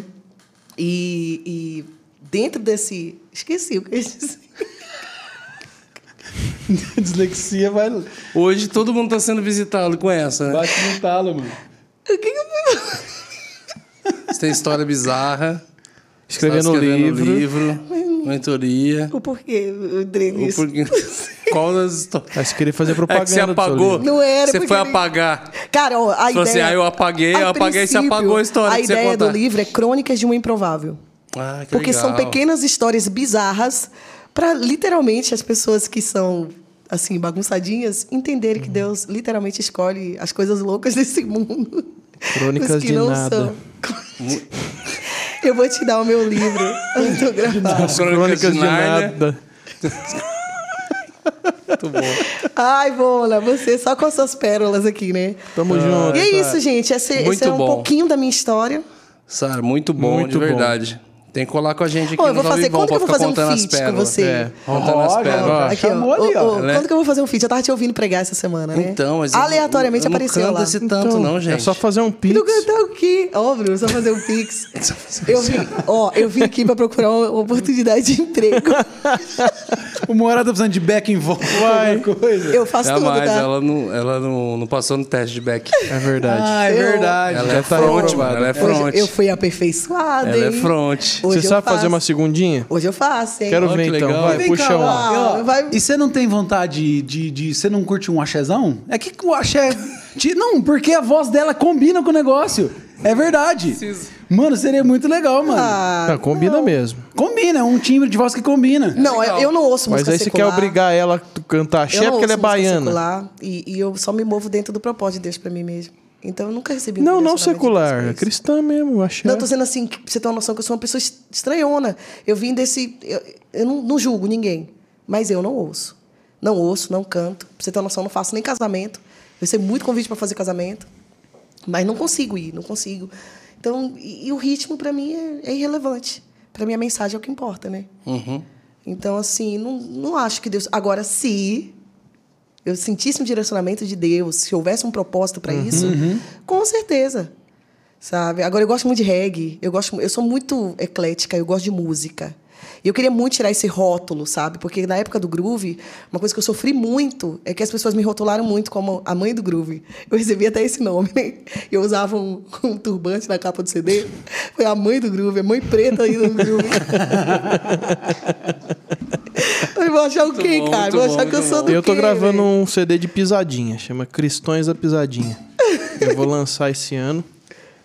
Quem tá fazendo é a Lorena, né? Que tá, tá zoando. Quem tá fazendo. O problema é que a pisada dele é de. é- Não é uma pisadinha. É um pisadão, né, mano? Não piso tanto quanto a vida pisa em você. A Lorena, né, cara? A Lorena Chaves que tá fazendo um. Uns negocinhos lá CD de- de funk. Be- É verdade, né? Uns Mas é negócios um- é um funkzinho- É um... É, É um cantado. funkzinho funk cantado, cantado. violão, Eu gosto, eu tenho muita facilidade para compor qualquer ritmo. Tenho Você muita... pensa na- Você tem na noção? eu tava te melodia já? ouvindo, Eu tava te ouvindo e eu compus uma música te ouvindo essa semana. Você tem essa de ouvir alguém, um negócio ali Então, te, te... ó, não foi, Bruno? Aí você vai pôr. É, eu viajei, eu parada. parei a pregação. Foi quando você falou do Azaf Borba. Que ele entrou e disse assim, quando o mover passar. Uhum. Cara, e na hora eu falei assim, amor, nasceu uma música aqui. Quando Para aí. mover passar. Quando Olha. Amor, ele conhece. Ele conhece as músicas, ó. Vocês não conhecem até antigo? Ô, Bruno, você nasceu na igreja, cara. Ele de conhece. Salvador, que dá que não amor, eu sou do... Ah, que droga. A piada ia ser legal se os caras E, ó. identificassem a música. Você identificou, né? Ela Eu não identificou. conheço. E ela nem veio, porque. Não, tá ligado? Mas tô eu brincando, mas nasceu A um maioria aí. dessas músicas, elas têm muita coisa assim que É, eu sei, não é sei. legal cantar. Então, principalmente quando eu falo do Pelô. Ela vai ficar, ela vai ficar na Eva. Principalmente quando falo do Pelô, eu nem sei. O que- Pelô. Não sabia nem que tinha essa parte. Pelourinho. Ela fala, eu sou do Pelô. mas- Ah, tá. Aí no, no ruim. refrão já é aê, aê, aê. Aí esses aí, aí eu não sei se é uma invocação, eu não sei. Não sabe se tá É chamando o bicho. Oh, Ah, Essa. ah, eu não sabia que tinha E antes cara, disso. Vocês, vocês cresceram na igreja? Aham. Ih, mas Uai, era, Nós é músico. hein? era renovada. Entre Aí eu compus uma música é te a ouvindo. fala da mãe Depois de eu vou mandar um Batista áudio pra dizendo, você vai me Manda passar lá. seu contato, a gente vai ser amigo? Vamos, vamos. Vocês- Eu vou Ele não voltar. Tá responde. Ela não obrigou. responde. Eu também não, mas tá Nem a bem. gente. Ela obrigou Nem a- o marido Aí eu a quero dizer uma casar. coisa, a partir de hoje vocês são meus amigos. Ela obrigou o marido a casar, obrigou a gente a a, ser amigo de hoje. dela. Eu quero um microfone nessa Ah. bagaça aqui. Você viu que o marido dela falou assim: ó, a gente vai namorar, traz comida, ó, você vai se converter. Eu falei assim: ó, a gente é amigo agora, faz nosso grupo. Respeita, eu vim de Me Salvador. adiciona no É grupo. tipo assim, É, ó, faz um grupo no, de Salvador. faz um grupo no WhatsApp aí que não vai trocar ideia. Mas, Bruno, sério mesmo, eu tô falando Bora. sério. Bora É que não adianta Mas aí você o- fez uma música inteira ou você fez só um pedaço da música quando ouviu a palavra? Fiz só um pedaço. Bora fazer Mas um... vem a melodia já. É, a melodia. então nós vai fazer o seguinte, nós vai cantar essas músicas para os nossos membros, exclusiva. Fechou? Vamos. Então fechou. Então fechou. Fechou. Então você, seja membro do Hub, por quê? Porque membro desse canal é muito mais bonito, membro desse canal tem conteúdos exclusivos, membro desse canal fica sabendo quem são os convidados, manda pergunta, faz um monte de coisa super legal e vai ver a música que ela compôs depois de escutar Um pedacinho. a, preda- a pregação Só um spoiler. do Brunão. Então seja membro desse canal, porque é muito legal ser membro. Obriga ele a serem membro igual você obrigou a casar. Eu, quero, eu tenho uma coisa pra falar pra vocês. A partir de hoje, vocês são membros desse canal. É isso! É, isso! Agora vocês são membros. Ai, meu Deus. Muito bom. Acabou? Muito bom. Hã? Vai ter, a gente continua pros membros agora. Ah, entendi. Entendeu? Agora já... Não, ainda Calma, não. Você falou não que eu vou cantar ainda. pros membros? É. Eu achei que era na igreja. Não, pros membros aqui do canal. Não vou cantar, não. Uai. Ah, nem tá pronta. Pega aí, viu? Cadê? Não, mas pera aí então. Pera, vamos despedir da galera aqui, ó. Galera, Ah, ainda Não, tá... pera, pera aí, deixa eu agradecer aqui meus, meus Agradece, os nossos é verdade, amiguinhos. verdade. Pa patrocinador. enquanto isso eu vou Isso. arrumando aqui, ó. Depois do, depois de ser membro, você tem, a gente, você tem nada. É, eu quero agradecer ao Warbank, é o novo banco digital que está chegando por aí, para você ter confiança no digital. Eu lembrei das frases é, que eles mandaram lá pra gente lá. Se você quer ter confiança no digital, então warbank.com.br. É, eu quero agradecer a Mr. Videomaker. Se você está precisando de câmeras, lentes, equipamentos para vídeo, é, eles são representantes da Blackmagic no Brasil, então Mr. Videomaker tá na descrição também o contato deles. Eu, eu não consigo, me dá loucura. Vocês fazendo barulho de música, eu não consigo é fundo, concentrar na propaganda, mano. Uai. Quem Ui, disse dá- que dá- não dá, na Fina Invest dá. A Fininvest que não é patrocinadora desse canal. E a loja do morada.com.br, se você quer se vestir maravilhosamente bem, igual nós, igual o nosso modelo Plus Mega, Convidado ganha? a gente pode pensar. Qual que é a numeração? Ah, não vai revelar? Profética, P. P de profética faz sentido? Mas se você, diferente dela, quer comprar uma camiseta, da- que é o certo. é, camiseta, boné, corta-vento, então loja do morada.com.br. E é isso, então.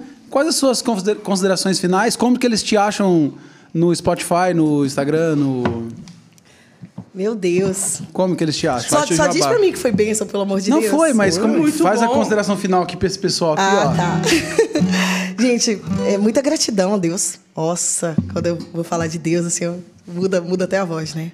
Então, né? Aquela. Eu só quero agradecer mesmo, um privilégio estar aqui, foi uma honra muito grande estar aqui.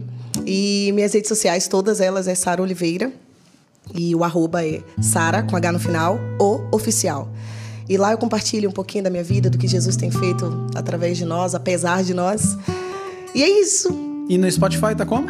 É tudo Sara Oliveira. Tudo Sara Oliveira. Ouçam a minha versão que eu fiz agora de Vitorioso És. Eu tenho certeza que vai abençoar muito a sua vida.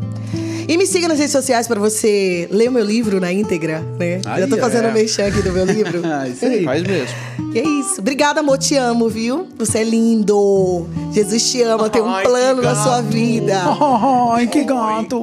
Não importa como o homem te vê, amor. Importa- Muito bom. você, você tem valor pro Senhor. É a cara do Santiago, mano. O que importa é o que a gente tem dentro de nós, É. né? Isso é o espelho. Fala tchau, Brunão. Tchau, galera. Que É isso aí. reflete a imagem do Valeu. terror. Tchau.